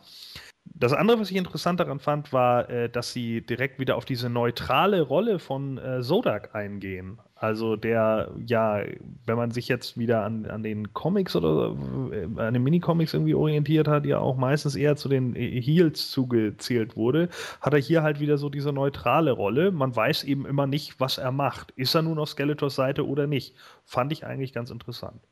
Ja, ich finde das ähm, eigentlich auch ganz okay mit Orko. Also ich finde He-Man da erfrischend ehrlich, weil es eigentlich auch genau zu Orko passen würde, sein Verhalten an den Tag zu legen. Aus Eifersucht über einen misslungenen Zauber äh, irgendjemand anderen eher ähm, die, den schwarzen Peter die Schuhe zu schieben, als selber mal die Verantwortung zu übernehmen. Also ich finde, das hat Orko sich schon selber zuzuschreiben, dass He-Man ihm da jetzt auch mal nicht glaubt und ihm das auch so sagt. Wobei ich He-Mans Ton jetzt auch nicht so äh, krass fand. Und das mit Sodek finde ich eigentlich auch schön, dass Sodek wieder dabei ist. Ich muss auch sagen, Sodek hat meiner Meinung nach in dieser Folge auch einen äh, durchaus interessanten äh, Eindruck hinterlassen nachdem Sodek nämlich äh, Trapjaw ähm, hat verschwinden lassen und die äh, Helden erstmal ein wenig im Unklaren lassen, reiten He-Man, Orko und Battlecat weiter in die Ebene der Ewigkeit, die als äh, grüne, blühende, friedliche Landschaft beschrieben wird, in der sich aber plötzlich die Erde zu einer breiten Spalte auftut und die große Bodenspalte äh, spricht plötzlich wie ein Mund zu He-Man und ähm, gibt sich als Troll zu erkennen nennt sich also der mächtige Troll und die Bodenspalte weist ihm darauf hin, dass er auf direktem Wege zu einer Falle ist und ähm, weist ihn auf einen Baum hin mit roten Blüten, der in der Nähe äh, wächst und ähm, äh, hinter dem Baum bzw. im Schatten des Baums wartet Skeletor mit einer Falle auf die Helden und äh, die Falle muss wohl unheimlich tödlich sein. Und ähm, ja, nachdem die Bodenspalte halt eben von dieser Falle berichtet hat, geht es dann erstmal dann erstmal weiter, dass die Helden natürlich sofort Richtung Baum rennen.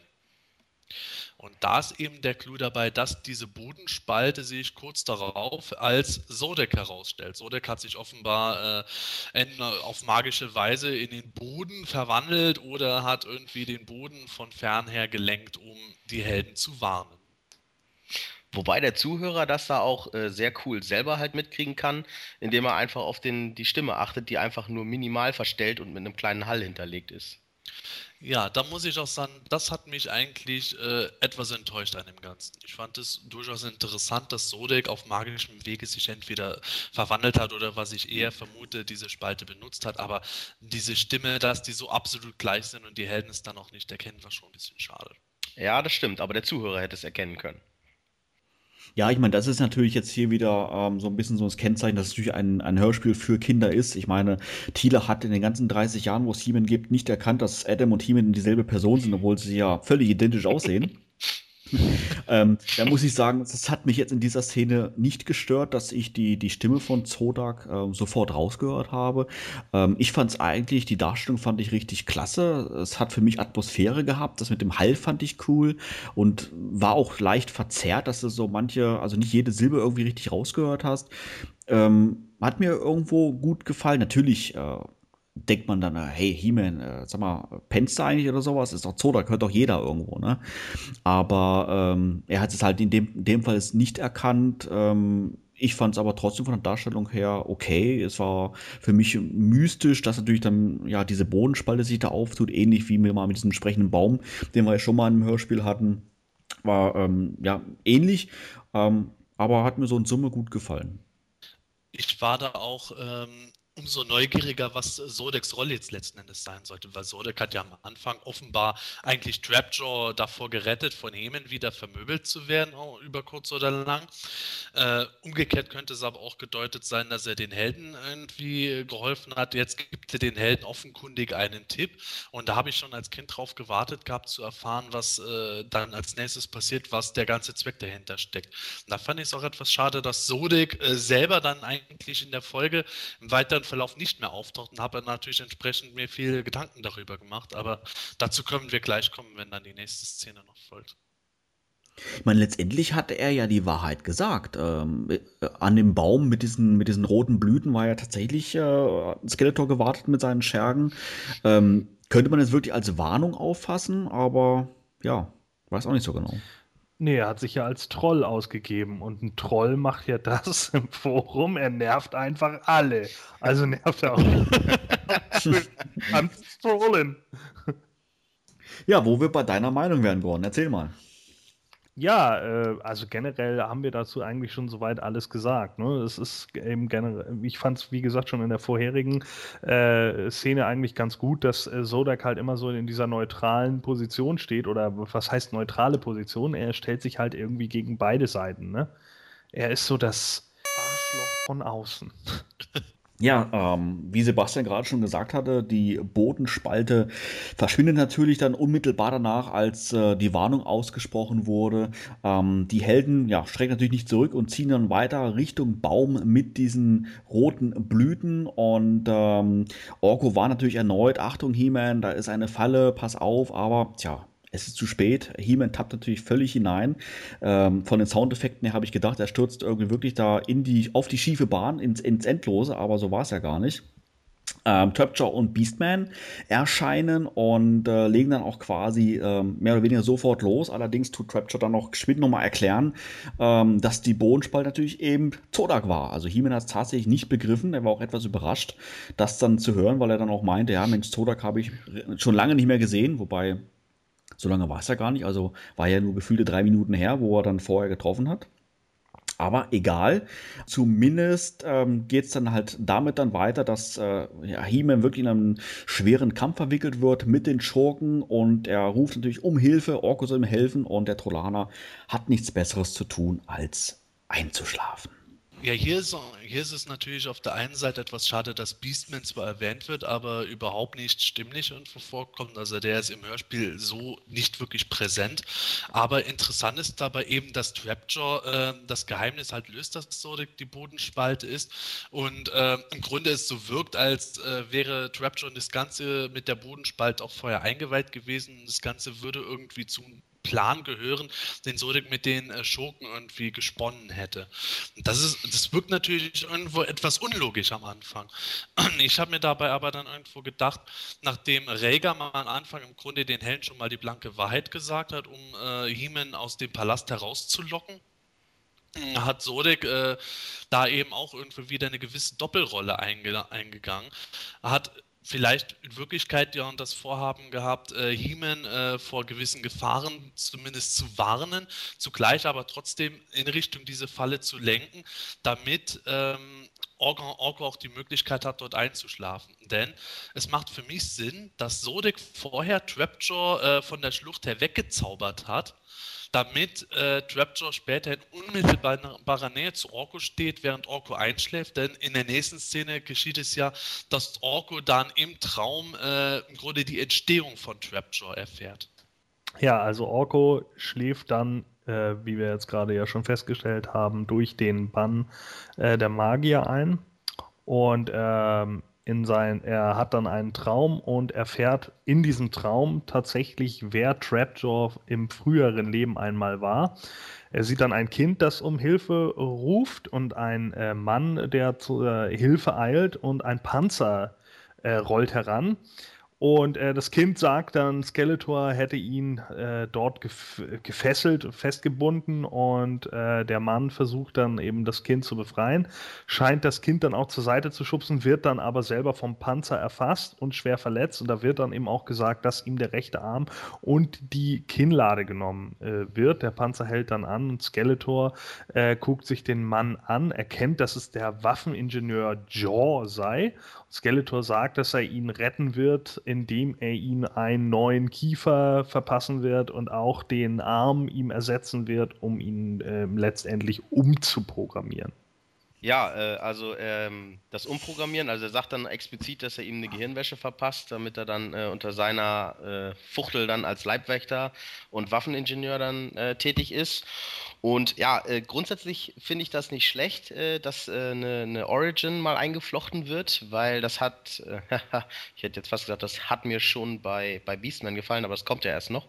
Ähm, aber grundsätzlich finde ich das nicht schlecht, dass man mal weiß, wo, wo das herkam. Das hat mir auch als Kind schon gefallen auch wenn es sehr martialisch war mit dem Panzer. Ähm, ja, ob das unbedingt jetzt in einem Traum von Orko hätte sein müssen. Ich meine, Sebastian hat das eben versucht zu erklären und herzuleiten, wie, wie das hätte kommen könnte, dass, dass gerade Orko diesen Traum von Trapjaw hat. Weiß ich nicht, ob man das so hätte machen müssen. Aber grundsätzlich, wie gesagt, finde ich es nicht schlecht. Auch, auch die Umsetzung war gut äh, von den Soundeffekten, dass der Panzer, der, der näher kommt, der, der auch lauter wurde dann, fand ich gut. Ja, für mich ist das auch wegen der Umsetzung äh, auch das absolute Highlight dieser Folge. Also es ist eine Atmosphäre, wo ich als Kind das richtig mit der Angst zu tun bekam, weil man wirklich das Gefühl hat, der Panzer kommt näher, der kommt immer näher, der kommt immer näher. Man steckt entweder in der Rolle des Kindes oder von Jaw und weiß, äh, gleich, gleich, kommt, gleich kommt dieser skelettgesichtige Dämon und überfährt dich. Und das finde ich wirklich toll gemacht, auch wie das Feuer eingeleitet wird, diese ganze Hintergrundmusik, wie Orko einschläft in diesen Traum kommt, da kommt dir diese Musik, ähm, was irgendwo ein bisschen einen, einen, tragischen Unterton zu haben scheint. Das finde ich einfach ganz toll, auch wie dann erzählt wird, wie äh, Job vom Panzer erwischt wird und äh, er reißt ihm den rechten Arm und die Kinnlade weg. Dann tritt Skeletor aus dem Panzer raus und redet zu dem äh, Halbtoten und vielleicht vielleicht auch bewusstlosen Genre und da kommt so richtig diese absolut Boshaftigkeit von Skeletor zum Vorschein und die Tragik eigentlich hinter Trapjaw, der ursprünglich eigentlich auch als äh, abgrundtief böser Monsterkämpfer dargestellt wurde. Das finde ich einfach grandios. Eines der absoluten Highlights der gesamten Serie für mich sogar. Also ich stimme dir dazu, also die, die Darstellung, die atmosphärische Darstellung, die ist äh, wirklich sensationell. Ähm, äh, unglaublich gut gemacht. Allerdings muss ich sagen, für ein Kinderhörspiel finde ich es doch schon einen Ticken zu brutal irgendwo. Also ich äh, bestätige das, was du auch gesagt hast, Sebastian. Als Kind hat man sich da wirklich vor, vor gefürchtet. Und ähm, ich weiß nicht jetzt so im Nachhinein als Erwachsener betrachtet, ob diese Szene, ob diese Darstellung hätte sein müssen. Ich meine, auf der einen Seite werden wütenden Drachen Zahnschmerzen gezaubert und auf der anderen Seite ähm, wird dann wirklich erklärt, wie, wie jemand seine Gliedmaßen verliert und die, und die Kinnlade abgerissen abgerissen wird mit einem Panzer. Also das sind für mich irgendwo Kontraste, die nicht, die nicht wirklich zusammenpassen. Und ich äh, weiß einfach nicht, was sich jetzt äh, Europa jetzt dabei gedacht hat, weil letztendlich äh, diese ganze Szene hat ja mit dem Hörspiel an sich ja so gar nichts zu tun. Das heißt, hätte man rauslassen können, das Ganze hätte, hätte trotzdem funktioniert. Also hat für mich so ein bisschen so den Eindruck als, als, als Lücken, Lückenfüller und dass man dafür dann wirklich so eine ja, brutale Szene nimmt, keine Ahnung, ob, man, ob das hätte sein müssen. Aber davon mal abgesehen, umgesetzt war sie trotzdem gut, aber für meinen Geschmack für ein Kinderhörspiel zu brutal. Also ich fand die Szene, äh, ich fand die Szene eigentlich auch ziemlich gut. Äh, das war für mich eigentlich so der, äh, das Highlight des, Hörspiels. Ich dachte mir auch in dem Moment, hm, okay, das ist schon recht deftig, was da jetzt gerade kommt. ein bisschen, ich fand es ein bisschen unfreiwillig komisch, wie Skeletor da so total nüchtern drüber spricht, ne? Finde ich genial. hat er ihm den Namen genommen. Und, der, und das Kinn, so. Also, das heißt, irgendwie, wir sehen jetzt da irgendwie so einen Typen, der wahrscheinlich echt aus dem Hals blutet, wie nichts Gutes. Und Skeletor guckt sich das so an. Ja, ne? ja ich habe ein weggeätztes Gesicht, was willst du mir erzählen? So. Das kannst du nicht reden, aber als Pech für dich. Ja, so, ja, weiß ich nicht. Also, es, hat, äh, es hat auch ein bisschen was äh, verschroben Väterliches an sich. Oh, aber das macht nichts. Ich bringe das in Ordnung, Joe. Tätschel, tätschel. Ja, passt schon. So, also das fand ich ein bisschen äh, unfreiwillig komisch, aber ansonsten gefiel mir die Szene eigentlich ziemlich gut. Äh, ich kann deinen Punkt da verstehen, Manuel. Manchmal geht das dann nicht so ganz einher, ne? dass in vorherigen Hörspielen dann da äh, pingelig genau auf, auf eine kindliche Darstellung kommt und hier kommt dann irgendwie so äh, ein Panzer mit Ketten, der dann Leute überfährt. Also, aber mir gefiel es ganz gut. Ja, aber ganz ehrlich, wie willst du es darstellen? Der Typ hat seinen Kiefer verloren und seinen Arm. Also ja. da musst du schon echt, echt dir was überlegen, damit das kindgerecht ist. Ja, ja na, natürlich, aber man hätte das ja überhaupt nicht ins Hörspiel reinbringen müssen. Nö, stimmt. Keine Frage. Ja, äh, die Szenerie schwenkt dann nochmal zu Castle Grayskull. Da ist Tila bisher zurückgeblieben und hat weiterhin versucht, mit dem Geist von Grayskull bzw. der Zauberin zu sprechen. Vergeblich. Deswegen fliegt sie mit dem Wind Raider zurück zum Palast, äh, wo sie dem Waffenmeister erstmal erzählt, was äh, geschehen ist. Und ähm, beide sind aber relativ ratlos, was sie machen sollen, denn auch Ramen und Manyfaces sind mittlerweile verschwunden. Und als sie draußen nach beiden suchen, ähm, da stellen sie fest, dass die Wachen eingeschlafen sind. Die äh, sind sogar am Schnarchen und äh, sie wollen eigentlich versuchen, die Wachen zu wecken, aber beide werden plötzlich auch müde und ähm, Man at Arms schlägt sogar noch einen Gong, um alle zu wecken, aber nichts tut sich. Tila will einschlafen, Man at Arms äh, auch, äh, versucht aber beide wach zu halten. Und letzten Endes äh, kann Man at Arms Thieler nicht mehr wach halten. Und kurz bevor er selber auch eine, einschläft, haben beide noch festgestellt, dass äh, vor dem Palast äh, sich Monster aufhalten, die direkt auf den Palast zukommen, um den zu erstürmen. Halt eben während alle einschlafen. Und äh, kurz bevor Man at Arms endgültig wegnickt, da tritt Regam auf und gibt sich halt eben als äh, der Magier zu erkennen. Und ähm, ja, die Helden schlafen ein. Regam ist der Einzige, der noch im Königspalast wach ist und macht sich daran, das Tor zu öffnen für die Monster. Meiner Meinung nach auch wieder grandiose Atmosphäre. Bin begeistert. Ich muss sagen, ähm, die Sache mit dem Gong hat so ein bisschen unfreiwillig was Komisches für mich gehabt. Das klang so irgendwie, als ob er alle zum Essen rufen will. Vor allem, weil er halt auch gerade einen Gong so parat hat irgendwie. Ähm, ja, ist natürlich ein netter Gag, sage ich jetzt mal, um äh, mal zu versuchen, die Leute aufzuwecken. Er hätte, er hätte auch rufen können, aber naja, gut, der Gong hing halt da. Oder ein Rufhorn benutzen. Ja, oder ein Vuvuzela oder irgendwas anderes, keine Ahnung, aber. nee, ähm, witzig fand ich, Sebastian, du hast es gerade gesagt gehabt, man hört das Schnarchen im Hintergrund. Ähm, gar nicht überdeutlich, immer nur so ein bisschen und das fand ich dann auch schon eine ganz, ganz gelungene Darstellung. Ein bisschen witzig, aber ähm, man hat es irgendwo dann ähm, abgenommen, der Szenerie abgenommen, dass dann wirklich da alle gerade am Abknacken sind und sowas alles. Und ähm, auch dann, dass, dass Tila und Man at Arms dann da zunehmend müder werden, vor allem Tila, die dann als, als erste von beiden einschläft. Ähm, ja, ich habe es geglaubt in der Szene, war okay und ähm, hat so dann für mich dann gepasst soweit.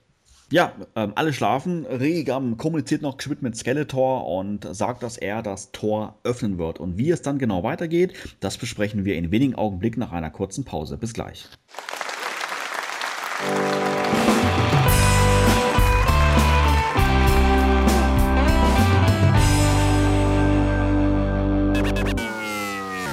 Malen, Schreiben, Spielzeug basteln. Das aktuelle Fanprojekt. Heute möchten wir euch eine ganze Gruppe Customs vom Planetonia-Mitglied Punani Prince vorstellen. Hierbei handelt es sich um vier Charaktere, wie sie in den Masters Mini-Comics zu sehen sind. Wie in Masken der Macht trägt Prinz Adam unter anderem eine blaue Weste. Nach dem Vorbild von He-Man und das Insektenvolk ist Marlena umbemalt. He-Man trägt gemäß dem Artwork von Alfredo Alcala unter anderem eine längere Haarpracht und aus dem Heft Das Geschenk des Drachen stammt der Eishacker.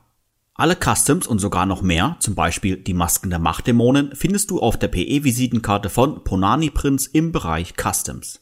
Einen entsprechenden Link findest du in der News oder der Videobeschreibung. Viel Spaß!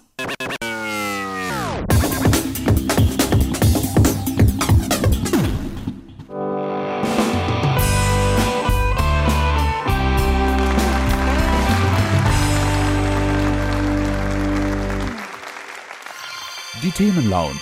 Nerds im Detail. Ja, hallo und herzlich willkommen zurück in der Themenlaunch. Unser Thema heute ist das neunte Masters of the Universe Hörspiel aus dem Hause Europa.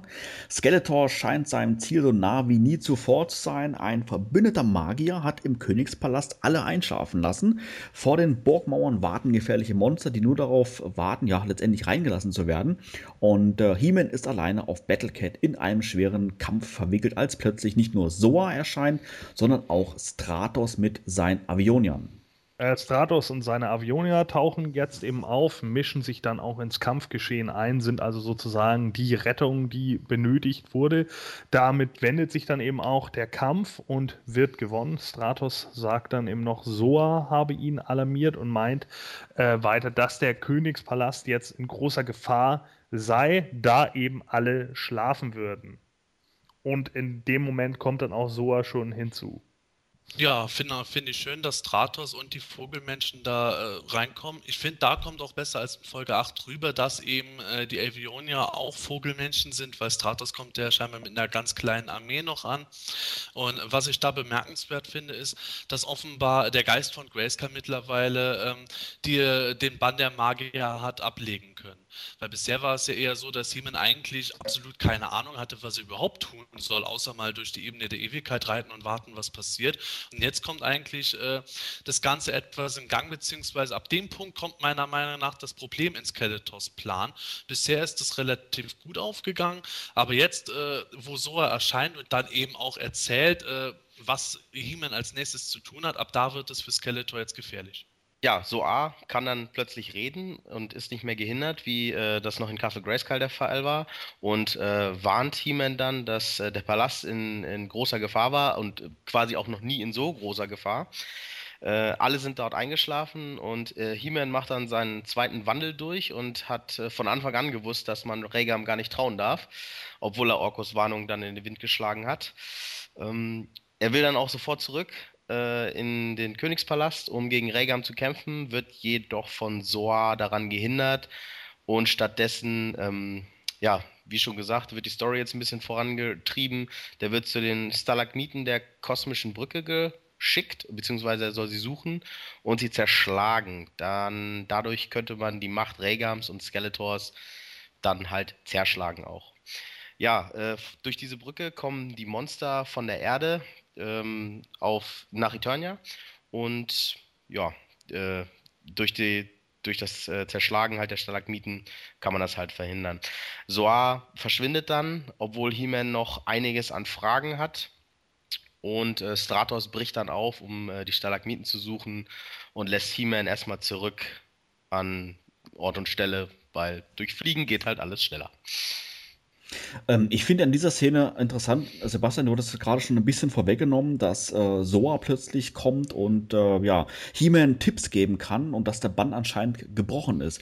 Für mich kam das allerdings so rüber, dass hier kein Bann gebrochen wurde, sondern fälschlicherweise Soa und der Geist von Grayskull als zwei verschiedene, ja, ich sag mal, Personen dargestellt wurden weil, ähm, also zumindest so, dass dann der Geist nach wie vor gehindert ist, so er aber ähm, letztendlich in Erscheinung treten kann und den Helden entsprechende Tipps geben kann. Weil zum Schluss des Hörspiels wird nochmal so ein ähnlicher Satz äh, ähm, verlauten, äh, wird da nochmal ein ähnlicher Satz gesagt, irgendwie, ja, der Geist von Castle Grayskull ist jetzt auch endlich frei und das war für mich so dann der Punkt, wo ich gedacht habe, hm, okay, dann scheint der Autor ähm, das wirklich als zwei verschiedene Charaktere eventuell zu sehen, obwohl es natürlich der gleiche Sprecher ist. Aber okay, vielleicht ist da, habt ihr dann einen anderen Eindruck. Nö, das ist eigentlich ähnlich bei mir, aber äh, ich meine ja auch, das war ja die ersten Folgen so, wo sie halt alles noch nicht so genau wussten, wie das da ablaufen soll, dass das drei getrennte Charaktere sogar sein sollten. Der Geist, die Zauberin und Soa, der Adler. Und äh, ja, das ist halt hier ein bisschen ungeschickt, möchte ich es mal nennen, weil am Anfang nicht aufgelöst wird, warum er jetzt sprechen kann und man dann hinterher so über Umwege sich denken muss, ah, okay, weil es nicht der Geist ist, sondern der Adler. Hm, ist ein bisschen ungeschickt, aber na gut, was soll's. Wobei Heman da aber auch bewusst äh, noch sagt, äh, dass die äh, Zauberin oder der Geist in Gestalt des Adlers Soa hereinkommt. Also meiner Meinung nach hat H.G. Äh, Francis ab der Folge wirklich gezielt versucht, auch äh, zu zeigen, okay, die drei sind eigentlich alles ein und dieselbe Person in verschiedenen Erscheinungsformen. Hat meiner Meinung nach am Ende dann halt eben einfach den Bock gelandet, dass äh, da nochmal von der Befreiung geredet wurde, obwohl äh, der Adler bzw. die Zauberin jetzt schon wieder frei war. Was haltet ihr generell vom Bezug zur Erde? Beschissen. Ja, finde ich auch überhaupt nicht gut.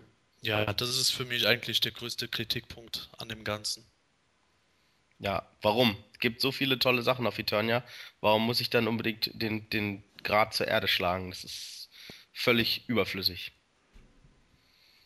Ich meine, das hat man ja gerne, wie gesagt, auch in den anderen Sachen schon mit Marlena gemacht und so. Und selbst da ist es vielen schon übel aufgestoßen. Und gerade hier, finde ich, hätte man das überhaupt nicht benötigt. Und die, die ganze Szene, die ich auch hier irgendwie habe, habe ich äh, auch nicht nur auf, aufgrund der Sache. Ich glaube, Soa wird dann ja, wie gesagt, eben auch als der Adler jetzt äh, irgendwie dargestellt und so. Ich habe ein bisschen das Gefühl, diese ganze Szene ist so ein bisschen überhastet und äh, wirkt teilweise für mich auch komplett äh, unlogisch. Also äh, erst heißt es dann irgendwie, ja, der, der noch nie war der Palast in so großer Gefahr, aber sorry, He-Man, ich habe keine Zeit mehr, tschüss.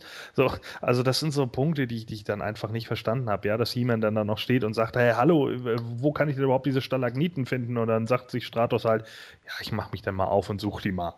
Ja, alles klar. Wir haben irgendwie so mehr oder minder überhaupt gar keinen Plan, wo die sind, aber ich finde sie schon. Also das sind so Sachen, die, die gefielen mir irgendwie nicht. Und dann kam noch dieser Punkt mit der Erde dazu. Ah, nee, also das hätte man irgendwie anders lösen können. Ja, ähm, prompt nachdem Soa wieder weggeflogen ist, wacht Orko auch endlich mal wieder auf von seinem wunderschönen Traum von Elfen und lustigen Kobolden und abgerissenen Armen. Und ähm, ja, ist erstmal froh, wie schön er geschlafen hat, während Heman und Battlecat natürlich nicht besonders begeistert sind. Und ähm, Heman schickt aber Orko erstmal zum Königspalast und ähm, ja, Orko äh, kann sich aber gar nicht dorthin beamen. Äh, seine Kraft ist offenbar äh, auch von den Magiern weiterhin blockiert. Und äh, in der Zwischenzeit kehrt Stratos erstmal zurück und erzählt ihm, dass er tatsächlich die Stalagmiten der kosmischen Brücken gefunden hat. Auch gar nicht mal so weit weg, sondern äh, jenseits einer Schlucht.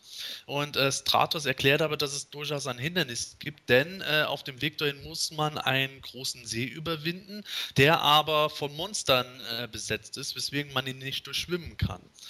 Ja, die Helden äh, brechen entsprechend auf und am See äh, beschließen sie dann halt, ähm, nachdem sie den See auch nicht umwandern können, aufgrund von steilen Felsen, dass sie erstmal ein Floß bauen. Ähm, dabei ähm, zaubert Orko sogar Seile herbei, die jetzt zwar nicht unbedingt besonders stabil sind, um das Floß zusammenzuhalten, aber äh, für den Moment reicht es erst einmal.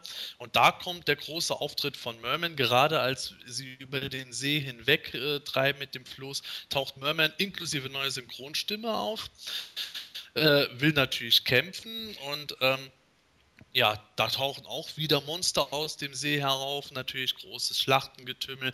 Stratos will sogar wieder zurück zum Ufer, aber He-Man kämpft weiter.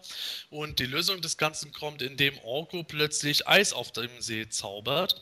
Dadurch sind die Monster natürlich unter Wasser eingeschlossen, der Kampf ist zu Ende. Die Helden kommen mit letzter Kraft sozusagen ans andere rettende Ufer und das Eis bricht wirklich unmittelbar danach natürlich wieder zusammen. Ja, hier habe ich einiges an Kritikpunkten anzubringen. Das ist so eine der schlechtesten Szenen, die ich kenne. Und zwar als allererstes fehlt natürlich der grandiose Gottfried Kramer als Merman. Der ist also einer der Gründe, warum ich dieses Hörspiel so geliebt habe oder diese Serie so geliebt habe, weil er einfach göttlich ist als, als Merman. Und äh, zum Zweiten da, ähm, Durchschwimmen geht nicht, aber ein wackeliges Floß funktioniert sehr viel besser. Ehrlich, nicht wirklich. Also das ist so ein Ding. Hm. Und dann auch, ich glaube, Orko hat in diesem Hörspiel viermal, fünfmal gezaubert. Nicht ein Zauberspruch ist, hat geklappt oder ist durchgekommen. Und der ausgerechnet klappt jetzt wieder genau so, wie er ihn braucht. Och nö, nicht schon wieder. Ehrlich, Orko wieder der Retter der Welt? Nee, wirklich nicht. Muss nicht sein. Fand ich echt grottenschlecht, die Szene kann ich auch so nichts weiteres zu sagen. Das sind wieder zu viele Variablen, die einfach so gerade so zusammenpassen und genau klappen und alles. Ja, nee, war schlecht. Was ist eigentlich Stratos für eine saudämliche Rippe hier in diesem Ding, ja? Also er fliegt dann irgendwie los und findet die äh, Stalagniten und sagt dann irgendwie, ja, hier, wir haben aber leider ein Problem, so, da ist irgendwie ein See in der Mitte. Ja, aber vorher bist du irgendwie mit deinen Kumpels da angeflogen gekommen, Alter, da nimmt mal jemand He-Man auf zwei Arme, Alter, dann fliegt ihr dann eben rüber. Wo ist denn das Problem, ja? Das habt ihr doch sonst auch immer hinbekommen und jetzt auf einmal, nee, äh, komm, äh, He-Man, ich kann fliegen, lass ein Floß bauen. Nein. Ja, also das sind, oh Mann, das ist wieder sowas, wo ich mir dann so denke, nein, du nimmst ihn einfach unter die Arme oder wie auch immer mit, mit zwei Leuten und fliegst mit ihm immer rüber und der knallt diese Stalagniten da weg. Da hätte man das ganze Problem noch gar nicht gehabt. Ich muss zugeben, auf die Idee bin ich beim Hören gar nicht groß gekommen. ähm, es passiert, es passiert einfach irgendwie da so viel Gewusel drumherum, dass ich äh, gar nicht weiter drüber nachgedacht habe. Das Ganze ist für mich auch äh, wieder irgendwo so die äh, Orcus Magic Moments Szene, äh, mhm. aber ich bin eigentlich von allen anderen, was ihr so erzählt habt, eher abgelenkt worden eben durch Merman, beziehungsweise den Sprecher von Merman, der wirklich eine ganz andere Stimme hat, äh, wo dann irgendwie kommt, ja, ich bin das, wo ich dann irgendwie nur visuell dieses Bild im Kopf habe von mir, von dem Leech-Mini-Comic, wo Merman dann auftritt und äh, aussieht, als wäre er irgendwie halb besoffen gerade aus der Bar herausgetorkelt. Dazu finde ich passt die Stimme irgendwie perfekt. ja, ich bin es, äh, die Monster werden dich fressen und ich muss jetzt erstmal zum Zahnarzt. Und das, das, das, fand ich irgendwie immer irgendwo das absolut Präsente dabei. Und alles andere hat mich vielleicht deswegen auch nicht gestört, aber ich fand die Szene jetzt einfach irgendwo insofern okay, als dass halt mal wieder irgendwie mächtig gekloppt wird. Orko, rettet ja in dem Moment. Äh, vielleicht auf nicht ganz so glanzvolle Weise, weil die Stricke halt doch hauchdürr sind und das Eis sofort bricht. Kam, da kam ich schon besser mit klar als mit der Drachenszene in Folge 8. Ja, wir hatten es gesagt, die, äh, die Helden nutzen dann quasi das Eis, um schnell ans andere Ufer zu gelangen. Das Eis bricht unmittelbar hinter ihnen dann äh, zusammen. Äh, Merman ist auch irgendwie noch mit, äh, mit von Partie, denn er flüchtet in, die, in eine Höhle und die Helden eilen natürlich hinterher. Ja, kaum sind sie in der Höhle drin, dann fängt auch Stratos schon gleich an, so ein bisschen zu erzählen, was es mit diesen Stalagmiten so alles auf sich hat und äh, ja, dass sie das, ja, das Böse quasi innehaben und ähm, ja, das eine Ende der Stalagmiten quasi äh, bis in die Vergangenheit der Erde reichen würde. So ähnlich war irgendwie da der Wortlaut. Und ähm, Orko fragt da natürlich noch so ein bisschen nach, was es damit mit auf sich hat mit dem Planeten Erde, den er schon mal irgendwie schon mal gehört hat, den Namen und sowas alles, aber sich darunter gar nicht so genau darunter vorstellen kann. Und ähm, ja, Stratos weiß da nicht so wirklich eine Antwort drauf erklärt dann nur weiter, dass irgendwie Zodak da vermutlich irgendwie was, was damit zu tun hat und da wohl eine Verbindung hergestellt hat. Ja, während die dann so ein bisschen da ähm, ja, schön Smalltalk halten, gehen sie natürlich weiter und erreichen dann letztendlich eine große Halle, wo sie dann auch unmittelbar dann auf Skeletor und seine Schergen treffen, der dann natürlich sofort dann der, zum Angriff bläst, dass er die, dass sie die Helden attackieren sollen und der Kampf bricht dann auch äh, los. Und ähm, He-Man sieht dann auch dann unmittelbar dann die ominösen Stalagmiten der kosmischen Brücke und äh, ja, zieht sein Zauberschwert und legt dann gleich mal los und zertrümmert die dann auch. Und das ist genau der Punkt, wo dann Skeletor dann das erste Mal, surprise, surprise, in Panik gerät und vielleicht einsieht, dass er dann doch irgendwo, irgendwo den finalen Kampf dann verloren hat. So war es dann auch. Ähm, das Gewölbe, in dem, also die Höhle, in der sie äh, sich befinden, bricht dann auch direkt dann zusammen. Also erst bricht das Eis dann ein und jetzt bricht die Höhle ein, irgendwie bricht alles ein. Und Skeletor scheint dann auch verschüttet zu werden. Den Helden gelingt dann allerdings dann die Flucht. Ja, also wie wir schon vorher gesagt haben, die Verbindung zur Erde, äh, das hätte es wirklich nicht gebraucht. Interessant aber ist natürlich, dass äh, Sodek äh, offenbar für die äh, kosmischen Brücken verantwortlich ist. Ja gut, der kosmische Magier und die kosmischen Brücken, das ergibt auch Sinn.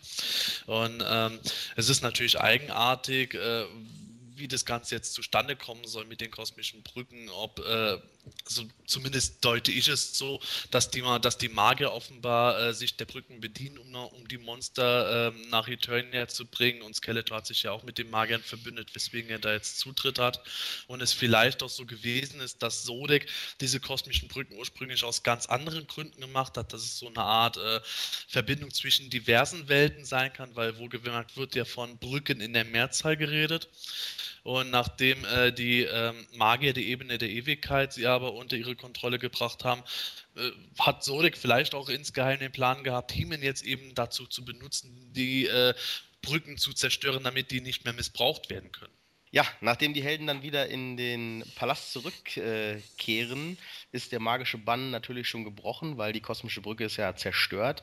Tila und Man at Arms äh, wissen bereits äh, vom, vom Geist von Grayskull, das ist jetzt halt diese Trennung von, vom Geist und von Soar, der Bock, den er sich da geschossen hat, der Francis, dass das äh, halt aufgehoben ist. Die wissen halt schon, dass die, dass die Brücke zerstört wurde und äh, haben Regam sogar schon gefangen genommen und gefesselt. Und äh, Orko will ihm dann noch eine Lehre erteilen und ähm, Regam sagt ihm dann, dass er erstmal seine Macht zu spüren bekommt und will ihn in einen Affen verwandeln.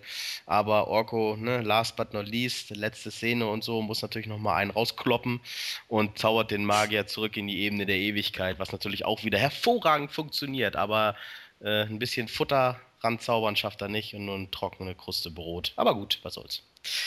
Also, ähm, der finale Kampf in der Höhle mit Skeletor, das war für mich jetzt soweit schön und gut, äh, ging ein bisschen schnell.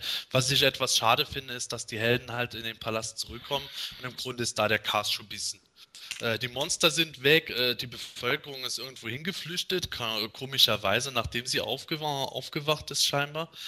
Und ähm, ja, Regam ist schon gefangen genommen, wo ich mir irgendwo denke, da hätte ich mir eigentlich mehr erwartet, dass irgendwo jetzt im Palast noch ein, Ka ein, Kampf weiterhin stattfindet, dass vielleicht die Monster zwar weg sind, aber jetzt irgendwo Regam als mächtiger Magier da noch irgendwas reißt. Meinetwegen hätte da sogar Orko noch äh, das Blatt wenden können, indem er Heeman irgendwie äh, geholfen hätte, äh, Battlecat auf Regam hinterrücks äh, stürzen zu lassen und ihn zu zerfetzen oder was weiß ich, damit wir wieder bei Trapshers Brutalität sind. Keine Ahnung.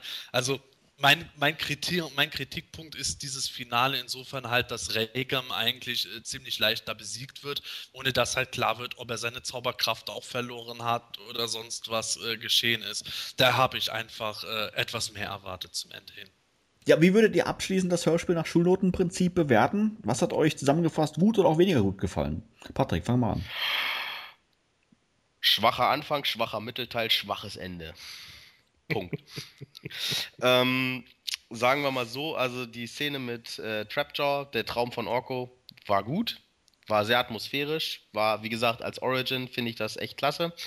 Ähm, die, so mittelmäßig waren dann halt der Anfang mit dem Regam, Reigam Magier und äh, die Merman-Stimme hat natürlich extrem runtergezogen und ansonsten, ja, mir waren da ein bisschen zu viele Inkonsistenzen drin. Das ist mir, als ich das, das äh, jetzt noch zwei, dreimal gehört habe, die letzten Tage, extrem aufgefallen. Das ist mir früher als Kind natürlich nicht aufgefallen.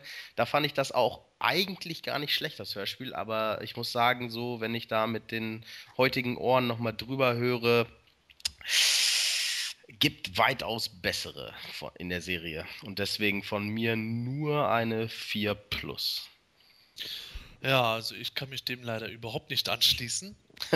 Ähm, natürlich, die Folge hat eindeutige Schwächen. Wie ich selber gerade gesagt habe, das Finale war für mich persönlich eine Schwäche. Auch die Verbindung zur Erde war für mich eine Schwäche.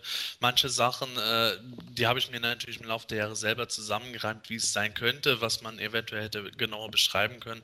Aber auf diesen Schwächen will ich jetzt auch nicht allzu lange drauf rumreiten, sonst heißt es wieder, wir schlachten hier das goldene Kalb. Äh, zumal ich auch dieses Mal sagen muss, trotz der ganzen Schwächen war die Folge für mich dennoch sehr stark. Besonders durch die Atmosphäre. Ähm, ich fand Regam einen überaus interessanten Charakter, wo einfach nur gegen Ende hin nicht, so, nicht mehr genug geliefert wurde. Ich fand äh, diese ganzen Einer Einsätze von den Soundeffekten etc., auch äh, Trapjaws Herkunft und alles drumherum, ungemein spannend. Ich fand es eigentlich auch schön, dass Stratos mitgemischt hat. Äh, Mermans Auftritt war für mich eigentlich auch insgesamt okay, abgesehen von der, von der Al Alko-Stimme. Aber so leid es mir tut, trotz aller Schwächen, die, die gerade eben genannt wurden, die Folge ist für mich einfach ganz, ganz toll. Ich liebe sie einfach. Vielleicht liebe ich die Folge auch gerade wegen der Schwächen, aber ich denke mal, es liegt hauptsächlich an der Atmosphäre, dass ich der Folge tatsächlich sogar eine 2 Plus gebe. Ja, ähm, ich sehe das ähnlich wie Sebastian. Ähm, ich muss sagen, das Hörspiel ist bei mir auch in meinen persönlichen Top 5 enthalten. Ähm, ich mag so grundsätzlich solche Plots, in denen die, äh, die Helden auf eine gefährliche Reise geschickt werden. Ähm, die Idee ist zwar natürlich nicht neu, äh, wurde unter anderem ja auch schon für, für, für Sternstaub oder Höhle des Schreckens verwendet, aber für mich ist es immer wieder spannend, ähm, halt diese Art Darstellung. Herausstechend finde ich auch die, die atmosphärische ähm, Darstellung der einzelnen Szenen, wie beispielsweise den Kampf zwischen äh, He-Man, Battlecat und den Schurken, kurz bevor sie da die, die Höhle betreten und natürlich auch äh, Zodak als sprechende Bodenspalte. Ich fand es jetzt grandios, auch wenn man natürlich jetzt sagen, äh, sagen könnte, He-Man hätte es erkennen müssen, aber die Darstellung fand ich einfach äh, wirklich, wirklich klasse mit dem Hall und sowas alles. Die, ähm, die Origin von Trapjaw ist nett, aber im Nachhinein betrachtet, ich hatte es schon gesagt gehabt, für Kinderohren recht brutal. Und äh, wenn man sich halt vorstellt, dass ein Panzer, äh, ja, die Jaw oder Krone, so wie man auch immer nennen mag, oder ähm, überrollt und schwer verletzt, also ja, finde ich irgendwie unpassend. Vor allem natürlich, weil halt die Origin mit der Story gar nichts zu tun hat. Ähm, weshalb sie ja irgendwie eher als, als Lückenfühler dient. Ähm, Orko gelingt natürlich wieder im richtigen Augenblick die Zaubertricks, was ihn zum Retter des Abenteuers macht, aber naja, okay. Das wird in so manchen Hörspielen noch vorkommen und da blicke ich jetzt einfach mal so drüber hinweg. Ähm, in Summe macht äh, mir das Hörspiel, ja, wie Sebastian auch, Riesenspaß zuzuhören. Ich kann es manchmal vielleicht noch gar nicht so genau beschreiben, warum eigentlich, weil es halt doch hier und da Fehler hat. Aber ähm, ich gebe dem Hörspiel auch eine 2 Plus. Ja, für mich äh, ist das Hörspiel wahrscheinlich eher wie bei Patrick äh, durchgefallen. Ähm, das liegt äh, nicht daran, dass das jetzt atmosphärisch zu undicht wäre. Ich denke, technisch ist das schon auf einem hohen Niveau aber eben von der Gesamtstory und von diesen äh, teilweise Logiklücken und Anschlussfehlern, da sind mir dann doch irgendwie zwei, drei zu viele drin. Demzufolge ähm, ist es für mich halt einfach äh, wahrscheinlich so wie der Kinofilm Avatar, der einfach toll anzusehen ist, aber im Nachhinein einfach nur Pocahontas und Star Wars in der Mische ist. Und genau so, genau so geht es mir bei diesem Hörspiel dann im Endeffekt, dass ich da am Ende wieder denke, es sind mir ein paar zu viele Ungereimtheiten und dann immer genau in dem Moment, wenn man irgendwie was braucht, funktioniert es dann gerade. Äh, und dann eben so ein paar Blödheiten von den einzelnen Charakteren. Deswegen ah, bin ich da eher geneigt, eine 3 Minus zu geben.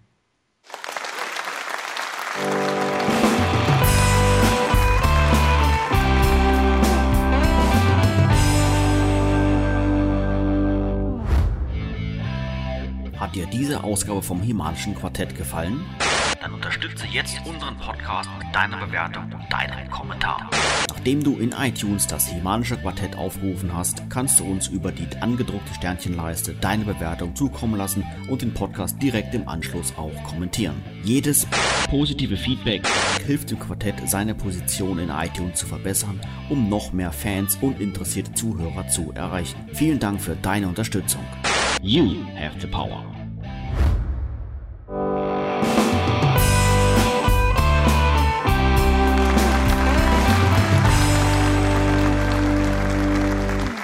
Ja, wir wären damit leider schon wieder am Ende der heutigen Folge angelangt, aber keine Sorge, wir melden uns bereits in rund zwei Wochen mit der Ausgabe Nummer 30 wieder zurück. Wenn du sicher gehen möchtest, keine Ausgabe zu verpassen, dann empfehlen wir dir, das Himanische Quartett in iTunes als auch in YouTube zu abonnieren. Bei uns heute zu Gast war Patrick Kurat, aka Technosmurf. Vielen herzlichen Dank für deinen Besuch. Ja, äh, war schön bei euch. Ich freue mich, äh, oder ich freue mich, dass ich eingeladen wurde. Und äh, ja, bis zum nächsten Mal. Ne? Euer Kirtab Taruk. Ja, in diesem Sinne, bei der Power of Grayskull, macht's gut, tschüss und bis dann. Tschüss, bis dann und ich verschwinde jetzt, weil sonst reißt Manuel mir die Zipfelmütze vom Kopf. Ja, tschüss, bis dann. Ich setze mich jetzt in den Panzer und fahre Arme und Kiefer ab. Ja, meine Frau lässt euch schön grüßen und äh, sagt, äh, dass ähm, wir viel Spaß haben sollen beim Fachsimpeln über kleine schwule Plastikprinzen mit Supermachtschwert und magischer Rot zur Hand. Wunderbar. Schönen Gruß zurück. Sag was. Ich dachte, Manuel fragt mich jetzt noch. nein, nein, leg einfach okay. los. Wusstet ihr übrigens, dass äh, Nock der Bruder von Tina ist? Witz. Warte mal, der Karlauer des Tages. Bong, bong, bong. Ja, schon wieder Merchandise. Leck's mir am Arsch, ey. Ich weiß gar nicht, was ich zu dem Mist sagen soll. Das ist. Siehst dann schon, Fanporträt. Ja, wie bist du denn äh, auf Play the Turnier gestoßen? Ja, durch einen Sexshop. Ähm, okay. Weißt du was, ey Regan, wir lassen dich von einem Panzer überrallen, der dir den rechten Arm und die Kinnlade nimmt. Skeletor kommt gerade frisch verschüttet aus der Höhle raus. Ja, finde ich gut so. Oh, noch einer für die Armee.